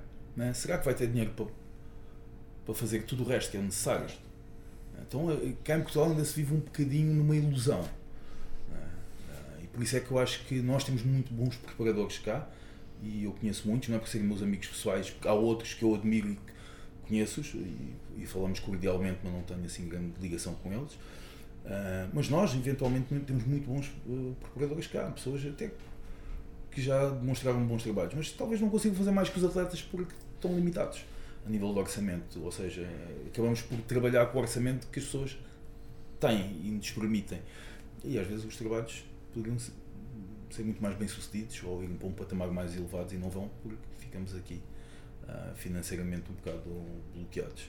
Isso foi uma das coisas que me fez afastar do mundo da competição. Então eu optei por ah, chegar a um, um- um público um pouquinho diferente, aquela, aquela pessoa que gosta de ir ao ginásio, quer um plano alimentar, ah, quer perder peso, quer aumentar a massa muscular, quer fazer as coisas certinhas, quer se manter em forma durante o ano todo. Ah, e esse é um cliente que hum, consegue se manter durante, durante mais tempo. Ah, o cliente que pretende competir, ah, quer um objetivo, que é chegar lá e ganhar. Simples. Toda a gente quer, quando procura um bom preparador, o objetivo é que ele traga a melhor forma física e chegar ao dia e ganhar. E, mas nem sempre isso acontece. é? Ah, as pessoas não veem que isto é uma caminhada. Muitas vezes, se a gente conseguir melhorar o físico, apresentar uma melhor performance, melhor- apresentar uma evolução do físico anterior, prova para prova, isso, isso, isso já é um, um trabalho bastante visível. Ah, mas pronto. Há então- coisas que levam o seu tempo. é? é, e portanto trabalhar para, com atletas para competir eu, eu sou cada vez mais eh, restrito. Então talvez por isso não tenha dado muita abertura nos últimos anos e não tenha procurado. Não quer dizer que não esteja receptivo a isso, mas sou muito seletivo, por assim dizer. Acho que não ia, iria aceitar qualquer pessoa. E também é por esta eh, necessidade de investimento que eu faço esta pergunta, que é realmente eh, como é que nós podemos ajudar alguns atletas a, conseguirem fazer esse investimento eh, no- nos seus próprios percursos, na sua, na sua própria carreira, Uh, pronto, e dei o exemplo do André que faz isso muito bem. Há outros nomes, pessoas que sabem aproveitar esta parte competitiva e acrescentar algo aos seguidores, acrescentar algo à sociedade e converter isso também num, em rentabilidade para eles. Uh, como é que vês isto, André? Pá, eu acho essencial nos dias dos. Já não vivemos no tempo, antigamente, no altura do meu pai, conseguia-se fazer isso sem redes sociais e hoje em dia um atleta sem redes sociais que não rentabiliza a sua imagem não consegue apoios. Não consegues apoios, não consegues dedicar 100% a este. Para tu chegares lá em cima, na minha opinião, tens de dedicar 100% a este. Não podes ter um trabalho pesado. Não podes ter um trabalho das 9 às 5. Percebe? Queres chegar ao nível profissional, tens de ser profissional deste. Para seres profissional deste, tens de ter estrutura a nível financeiro. Tens de ter fontes de rendimento que não provo... que não custem trabalho. Como é, que, como é que eu vou explicar isto? Que não te desviem do teu foco, digamos Exato, assim. Do teu foco e não sejam pesados trabalho. a nível. Uh... Trabalho tens que ter. Simplesmente Sim, mas, não sejam é. Olha, por exemplo, eu diria mesmo que se calhar aqui a expressão dispersar uh, energias noutras áreas, não é? Imagina, se eu tiver que trabalhar uh, eh, 10 horas por dia para conseguir fazer isto, eu não vou conseguir atingir o meu potencial máximo. Tiveres que ficar no escritório, 10 horas fechado. Exatamente. É e não posso fazer as minhas refeições, não, já vou chegar ao, ao treino cansado. Vou dar um exemplo. Eu comecei nisto, eu nunca tive, eu comecei nisto a treinar e comecei no acompanhamento online. Fazia uns. Comecei a formação, uh, comecei a ler, já tinha formação de base de Ciências do Desporto, depois terei a reabilitação da lesão na, na Faculdade de Medicina e depois não tinha interesse em mais nada de estudar a não ser coisas específicas. Comecei a comprar uma data de livros e comecei a jogar-me para o terreno, a trabalhar. Trabalhei, comecei, porque é assim, a gente aprende a trabalhar no terreno. Comecei a criar a minha equipa de online fitness coaching uh. Na altura chamava-se Carlos Revoltei-me, porque não tinha nome nenhum, por isso tive que usar o nome do meu pai. Cada um safa-se como der. Não sejam berros. Verdade? E, e, tantas vezes as pessoas pensavam, não serem acompanhadas pelo Carlos Bull, mas era eu. Mas eu fazia o trabalho bem e elas tinham resultados na mesma. Não engana ninguém, ok? Podem dar a ver os resultados. Uh, e eu até dizia, as pessoas perguntavam, eu ah, mas não, o filho, não sei o quê. E, e fazia questão de coisa. Mas o que elas pensavam sempre, contactavam-me antes sempre, pensavam que era. Por isso é que eu até mudei o nome agora. Já estava farto desse. Uh, e então comecei a ganhar mais preponderância, mais clientes e fui construindo assim. Cheguei a uma altura que eu tinha que dar PTs, por exemplo. Aí reparei, isto não vai dar. Eu passava 7 horas por dia de pé a aturar pessoas desmotivadas, que eu odiava. Eu adoro treinar a coisa que mais me coisa é ver uma pessoa desmotivada muitas vezes. E eu tenho que puxar para ela para ela fazer a coisa que eu mais gosto. Isto é para ti, não é para mim. Eu comia uma alma. Mas eu tinha que fazer aquilo para ter uma coisa. Eu disse, isto não vai dar. Então tive que procurar outras fontes de rendimento. Comecei a explorar mais o YouTube. Comecei a explorar mais o Instagram. E fui construindo ao tempos a minha, a minha, a minha presença nas redes sociais porque hoje em dia, um atleta, para conseguir um apoio de alguma marca que seja, tu tens de ter projeção. Se tu não tens projeção, tens uma conta com mil seguidores, tu não, ninguém te pega. No máximo, não um descontozinho na Prozis, 10%, e que recebes a comissão, e a comissão tu vais ganhar com mil seguidores é zero. Porque tu não vais vender. Por isso, e isso são rendimentos passivos rendimentos passivos que vão acumulando não teres trabalho. É estes rendimentos que eu estou falando. Por exemplo, eu agora sou patrocinado pela Mar Protein. Tenho um contrato de embaixador. Eles pagam um rendimento mínimo todos os meses. Mais comissões do que eu tenho. São coisas que me ajudam imenso. Imenso que eu não tenho que. Se calhar é um part-time. Que não preciso ter. É mais um rendimento que eu posso. Que é um, o que eu não trabalho, posso ficar a treinar, a comer e a descansar, que é o que eu preciso para chegar ao nível profissional, não tenho que trabalhar. Então, depois, o que é que eu fiz? Subi os meus preços de acompanhamento online. Eu cada vez trabalho menos. Eu sou muito apologista de qualidade em, termos, em vez de quantidade. Eu, se vos digo, mas para mim não é trabalhar o que faço. Para mim, eu não trabalho, sinceramente. O que eu faço nas redes sociais, eu não, não acho trabalho. É filmar os meus treinos, e publicando cenas e publicidades e coisas e as pessoas pagam para, publicitar cenas e coisas, para mim não é trabalho. Trabalho é puxar carga, é puxar, puxar, é puxar carros, de massa e trabalho de escritório, isso para mim é que é trabalho. Pesado. Pesado, ok? Para mim, não.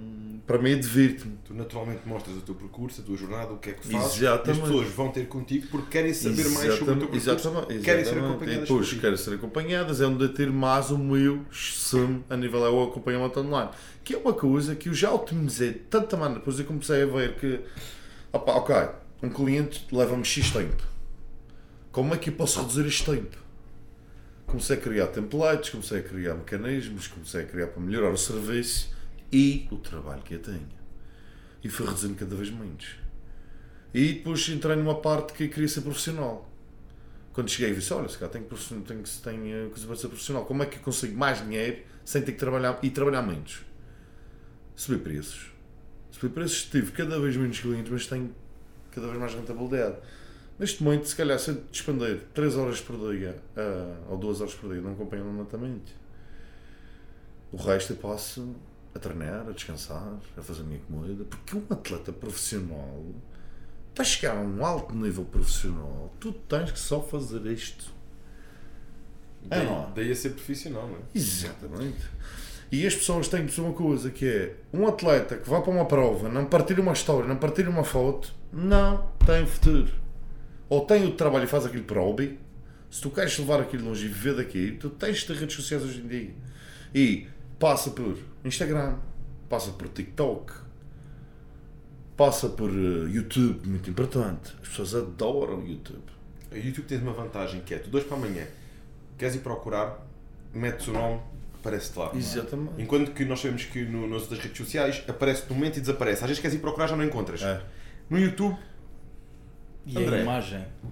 conversas ali seja- com o Filipe Correia. Pumba logo. É. Ei, o único. Único. Vocês não Filipe. estão a ver, vocês não estão a ver caralho. o, o aumento de exposição e de hype que tive quando eu comecei o canal do YouTube. YouTube. Fui estúpido. Fui estúpido. Até no nível de acompanhamento lá, online, eu fui para o triplo. Porque antes eu dava muitos resultados, mas as pessoas sempre, ah, é um bom bot que dá cenas aos clientes. Quando eu mostrei conhecimento e que sei o que eu estou a fazer através de vídeos informativos no YouTube, ah, aqueles vlogs que eu fazia, façam isto porque é assim assim, as pessoas "Fogo, realmente este gajo sabe. Ah, se calhar não é o que a gente pensava. Houve aí, fui um disparo. Que eu não sabia para onde é que me virava. Até agora, neste momento, estou sempre a crescer a equipa. Neste momento, agora vão ter um gajo a trabalhar comigo. E se Mas, calhar ainda eh, vou trabalhar menos. produção do YouTube. Para a produção do YouTube. Também já tenho. Tenho um gajo que só edita vídeos. Um gajo e ele, ele, ele, é de Lisboa. Eu estou na Madeira. E só lhe envio os vídeos. E ele edita e manda-me. Eu tenho neste momento. E depois é uma coisa que a história não tem noção. Vocês acham que eu faço isto sozinho? Eu tenho uma equipa. Eu tenho uma gestora de marketing, redes sociais, que é a minha namorada, que praticamente eu daqui não percebo nada disto. Eu vou fazendo o que ela vai me dizendo. Sim, e ela depois da prova. pá, Eu André, sou o corpo. Não pode esquecer, não pode esquecer de gravar aquela parte assim. Exatamente. Assim, e tu, ah, bora. Ah, pois. Eu vou. Tu és o produto que ela vende. Ou seja, ela tem visão para a coisa. Então está. Ela já está a pensar como é que vai ser montado depois, manda para o editor. O Eu comecei, prepara. eu comecei com ela, nem sequer andava com ela, ela já começou a gerir a página quando eu tinha mil seguidores. Neste ano estamos a chegar aos 10k. Já dá para fazer quase swipe up. Falta 500 Já não existe. Exato. Já não existe. Agora a ligação, não é? Oh, André, agora tens de pensar nos 20 mil, caramba, que é para ganhar outra já vês. Agora, tu podes colocar o link diretamente. Isso, é- isso eu já sei, mas eu pensava que não era. Já não é preciso. Swipe up, André. Mas Ela não te disse isso ainda. Diz Eu- Carlota, Não andas a falhar. Eu hoje no podcast te escorreguei. Já, já, já me. Mas eh, ela, tenho, ela que ela faz Não sou o único desatualizado aqui. Eu nem sei do que é que vocês estão a falar. Uma gestora de marketing, tenho um YouTube para o YouTube. Também tenho que pagá-lo. Isto não é uma brincadeira, isto é um, um empreendimento. Como tu chegar no podcast, o pessoal trabalha com tudo. Ah, sim, estão aqui. Não está aqui, não, Estão aqui fartos de se rir. Está a ver o trabalho deles, não é? Só só só as gargalhadas hoje. Ou seja, tenho um, gestor de, tenho um YouTube de vídeos coisas. Agora tenho uma pessoa que trabalha para mim para fotografia. Tenho. Deixa eu ver quem é o outro. Tenho mais um. Qual era o outro rede? Já estás no ponto e não sabes o nome da tua equipa. Vê lá. Ah, mas eu tinha qualquer cena que já está. Não, não, Ele de vez em quando vai despedindo um. Olha, foi já teve um. Já Alguém teve tem que um, fazer um trabalho difícil. já teve um videomaker que eu tive de despedir. Há, uma- há coisas que, que eu preciso fazer para, para, para jogar a equipa para a frente, mas isto é um. É uma, uma equipa, um, um campeão não se faz sozinho, um gajo tem que ter uma estrutura ao lado para conseguir rentabilizar. Tenho só que me editar os os meus PDFs de, para meter os outros bonitinhos para vender a seguir. Isto é tudo. E depois tem, olha, estou a fazer uma app agora para a minha equipa, para o acompanhamento online. Vai ter, mas é uma app que não é daquelas como toda a gente tem aqui em Portugal. Eh, toda a gente tem uma app, as equipas, mas é tudo o mesmo, desenvolve, o mesmo developer, o mesmo engenheiro e é tudo igual. Não, a minha é, é feita, já estou há um ano a desenvolvê-la. E, e isto é tudo coisinhas que a gente tem que ir fazendo para conseguir um dia e poder só comer, dormir e treinar. Que é aí é que eu vou conseguir chegar onde eu quero. Porque a gente não, não dá, não dá, não dá para divergir os focos. E por isso, o meu conselho, se tu queres competir e chegar a um nível profissional, começa a pensar já a construir a tua imagem no Instagram, a construir as tuas redes sociais. Isto não é como treinar, é como construir um corpo, leva anos. Anos, anos, anos, anos e anos e anos e anos e anos. Acho que está aqui, a partir da tua experiência, é excelente para dar eh, a conhecer algumas estratégias eh, que se podem fazer realmente para rentabilizar eh, o investimento nesta área. Agora é preciso é, é fazer, não é? É. Porque a, a sabedoria muitas Mas vezes. eu posso as pessoas até é o caminho, estou a falar muito do processo, mas, por exemplo, dicas práticas, malta. Eh, publicar diário. Stories, tem que ser diário. Por exemplo, Instagram, vamos falar de Instagram. Todos os dias eu tenho que publicar uma dia. Porque as pessoas gostam de acompanhar uma dia. Tem pessoas que me dizem que se inspiram para ir treinar numa- nos meus vídeos. Se eu não publicar, se calhar não vai treinar. É a novela da tua vida. Exatamente. As pessoas consomem. Há pessoas que, que, não, que não conseguem ver aquela vida porque têm o seu trabalho, mas querem ver aquilo. É como um filme ou como uma série na Netflix. A gente consome. A gente está lá para ver. Até eu consumo. Vou para a Netflix ver. Eu gosto de ver aquilo. Bem, Também sou consumidor. Também vejo outras pessoas. Consumo a vida delas. Mas basicamente é uma telenovela que tu crias. Tem que ser publicações diárias, tens que dar uma história. As pessoas adoram histórias. Por exemplo, eu criei no YouTube Em Busca do Procorde, a novela. Meto sempre um episódio. Cada comissão que eu vou, meto Devia- sempre. Devia só ter dois, mas já vai- vamos no terceiro episódio. Já Ele vamos. está a fazer- isto é tudo pensado. Ele diz: esta novela está a resultar, deixa-me adiar. Já um rentabilizar. bocadinho. Mas é, depois tu vês, por exemplo, meu canal o que rende mais é os vlogs. A nível de visualização, as pessoas gostam de ver. Gostam de ver eu a comprar comida, gostam de ver como é que eu faço a comida, como é que eu, como é que eu durmo, como é que eu não faço as coisas, como é que eu ando, como é que, é que eu faço. Pois, é o que eu digo, é, é publicar diariamente, por exemplo, Instagram, não sejam demasiado picuinhas. É publicar, sejam verdadeiros. Às vezes fico à espera Essencial, essencial, essencial, que é, isto é o, é o maior erro que eu vejo e as pessoas não conseguem atingir o sucesso. As pessoas pensam que vão para uma rede social e tem que ser, ai man, e tem que ser perfeito, e tem que falar assim. Por exemplo, já me disseram assim, ah, devias falar eh, continental. E eu assim, desculpa. não percebes? Ah, às vezes é difícil. Faz, faça um esforço. Mas chegas. Exatamente. Pronto. Eu digo, nunca na vida vou mudar o meu stock. Nunca na minha vida. Já me disseram, ah, devias fazer isso por causa dos brasileiros, que eles não percebem. Façam um esforço para perceber. Olha, eu conheço uns quantos brasileiros que eles percebem bem. A primeira vez eles ficam sem meios baralhados, mas depois aquilo entra. A gente às vezes também não os entende. Eles, Isto porque sejam, se, vossa- sejam o que vocês são nas redes sociais, eh, eh, como são na, rede- na vida real, sejam na- nas redes sociais. Porque criar uma persona, uma personagem, não é sustentável. As pessoas sentem isso. As pessoas cheiram isso. Isso não gera empatia. Ninguém é perfeito na vida. Pode às vezes ser muito giro ao início, mas depois. É, A Carlota às vezes diz, ah, fazes umas expressões. Eu disse, não, não, não. E dou as minhas caralhadas, e dou as minhas eh, coisas, e digo o que eu digo, digo as minhas expressões. E as pessoas gostam, porque criam empatia.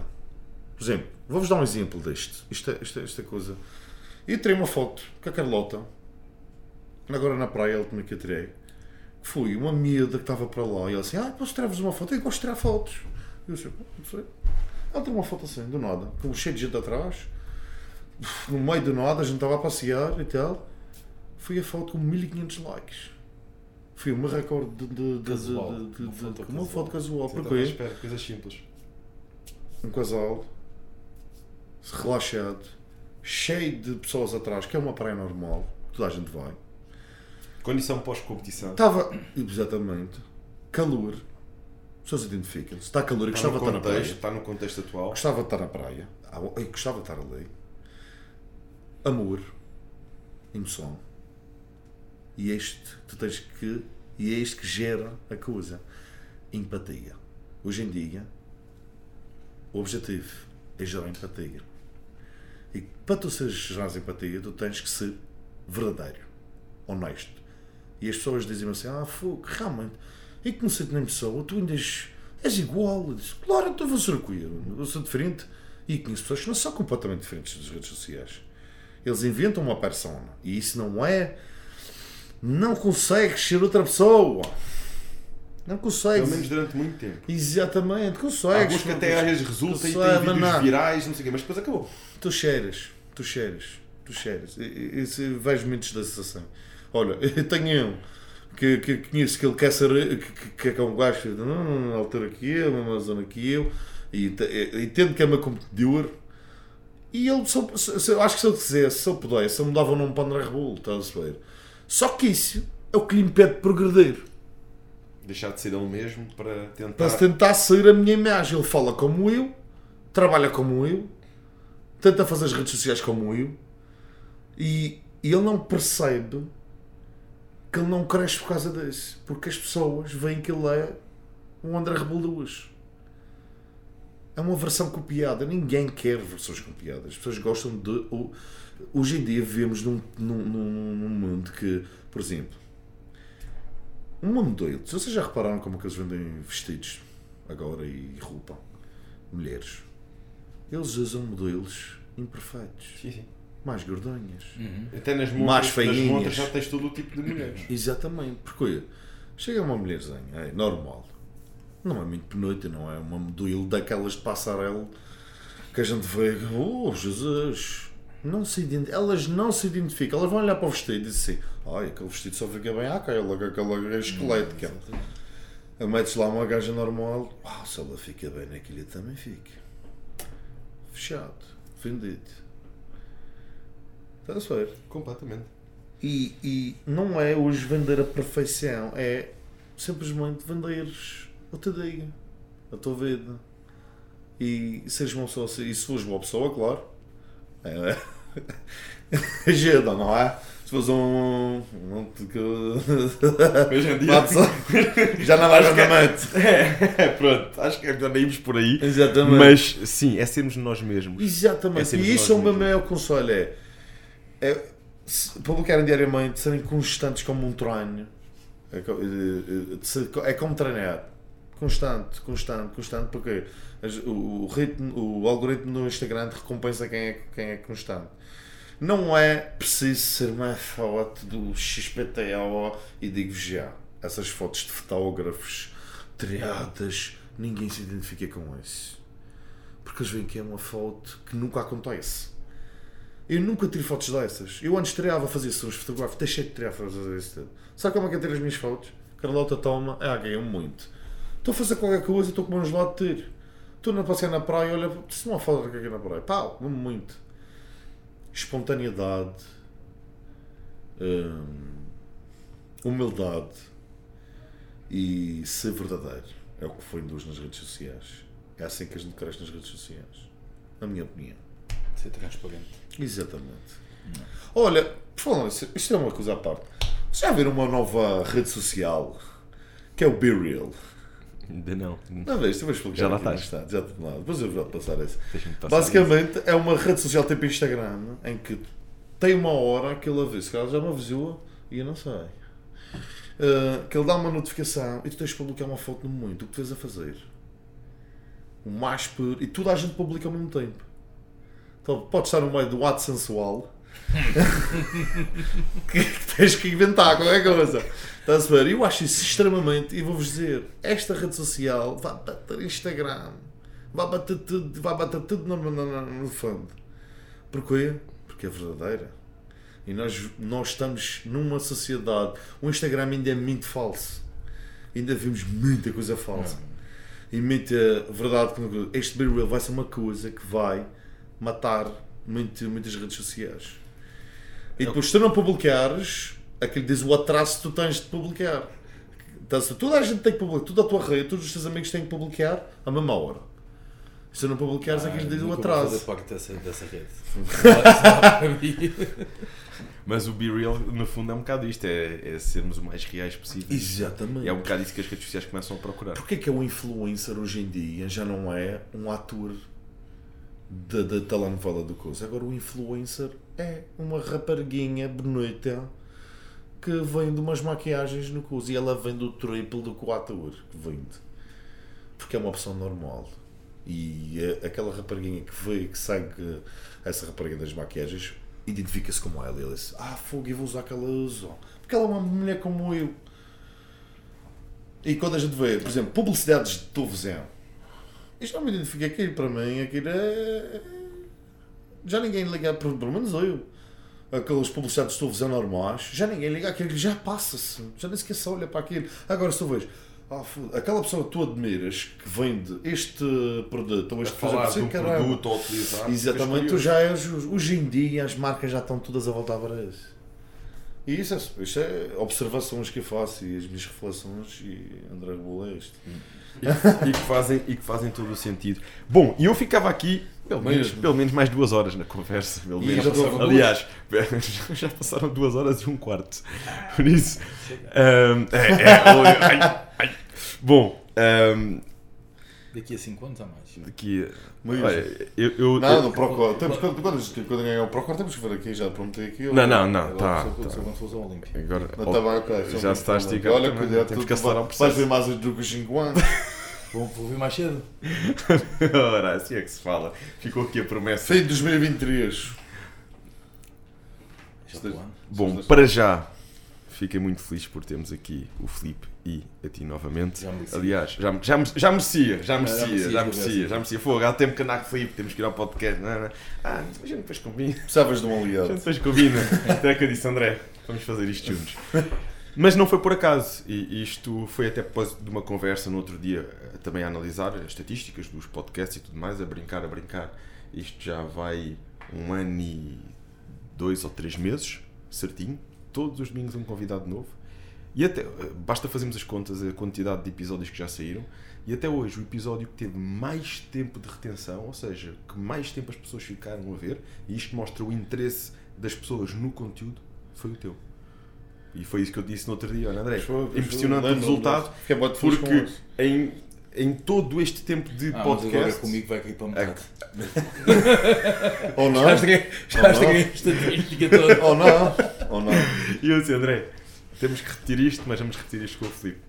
Ou é E sinal que estamos dizer uma coisa de jeito. Eu acho que, André, é isto que nós temos aqui a falar, na minha opinião, na minha ótica. O que é que eu analiso? O- da, da, minha percepção é realmente o facto de ser genuíno. De estás no meio, de estás num meio que também é o meio em que eu estou e que é o público que nos segue, que é o pessoal que gosta do, do fitness, que al- alguns competem, outros apenas treinam, mas que gostam deste meio e, e, e é genuíno a falar. És uma pessoa genuína a falar e as pessoas gostam disso. As pessoas gostam de pessoas genuínas. Sem capas. E dá tanto trabalho não ser genuíno. Não vai ter que ter sempre a pensar. Mesmo. Não mesmo, é? Se a gente for natural, a gente não precisa pensar, não é? Mesmo. Oh, a gente tem que pensar, agora tenho que dizer isto porque oh, tenho que entrar na pressão, deixa-me estar aqui já na perna cruzada.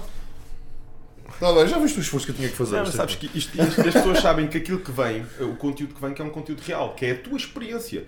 Seja certo ou não seja, é a tua experiência que pode resultar para ti, pode não resultar para outros, mas é a tua experiência. E as pessoas gostam disso. Pronto. E aqui com o Filipe, agora caí para metade, tenho a certeza absoluta que não cai. Tenho a Não, certeza não cai. absoluta. Mas a gente ainda vai falar melhor sobre isso. Ok.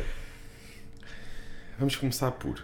Porque ele é mais envergonhado nestas coisas. Boa. Seguir o Iron Bodies nas redes sociais. Exatamente. Uh, no Instagram, que ele está mais no Instagram, vão ver que o Instagram do Filipe é feito pelo André Pela Joana e pelo David. Se, se não encontrarem, venham eu que vou E pela encontrar. E pela Tânia, que a Tânia também te identifica lá em muita coisa. Porque se não formos nós identificar para tu de vez em quando ires partilhando, estamos tramados. Não, e tens mais alguns atletas que também vão pôr Ele é que é esperto, ele é que é esperto. É como, é como eu tenho no ginásio, aquele me diz, olha, criamos aqui, agora o cliente é que cria o próprio conteúdo. Não, não, é, é uma perspectiva interessante até, repara. É, uma perspectiva interessante. estou aqui Ele tá- é Ele está a seguir essa tática, os clientes é que estão criam, criam conteúdo para ele. estou aqui E, e, e- digo-te já uma Tu andas a coisa. pagar uma equipa para. Ele não, ele não faz. E, Pumba, está sempre a aparecer. e digo-te já uma coisa. Isso é o melhor conteúdo que tu podes meter, porque é um conteúdo verdadeiro, não és tu que vendes. Completamente. Eu posso, ele pode dizer assim, eu sou o melhor preparador. Mas ele, ele diz ele a suspeito. Se eu disser, este, ele é o melhor preparador, até dizer, ele é o melhor preparador, e mais sem disserem, e ele tiver o Instagram cheio de histórias de outras pessoas, acredita que ele continua a crescer. Porque é. é- é- isso é o Olha, melhor. Eu conheço muita gente nesta área e, e faço minhas as palavras do Filipe que há muitos bons preparadores em Portugal. Ahm, mas é com o Filipe que eu trabalho desde os meus 17 anos. Seja para competições, seja para manutenção. se- eh, começou por ser um preparador e, e passou por uma amizade. Por uma amizade e uma confiança por isto. Porque o Filipe realmente, com quem ele acompanha, o trabalho que ele faz com os atletas dele é um trabalho de um para um. Não é, não é mais um. Exatamente. É um para um. Ele preocupa-se com aquela pessoa. E aí é, é, é fácil desenvolver-se uma amizade e uma relação e, e uma confiança e, e fazer. E acho que não preciso de falar mais da qualidade do trabalho dele, porque se eu estou com ele este tempo todo, isso para mim diz tudo. Exatamente. E agora, para o card, para virmos cá fazer a segunda Exatamente. parte. Iron Bodies, André Rebolo 1. Quanto a nós é deixarem já a subscrição, partilharem, divulgarem. Divulgarem muito. No Instagram também estás, André. No, no YouTube, André Rebolo, não é? Ah, basta procurar procurar André Rebolo que vão encontrar. André Rebolo. Subscreverem muito o do André, subscreverem muito o nosso. Contam connosco. Contamos convosco.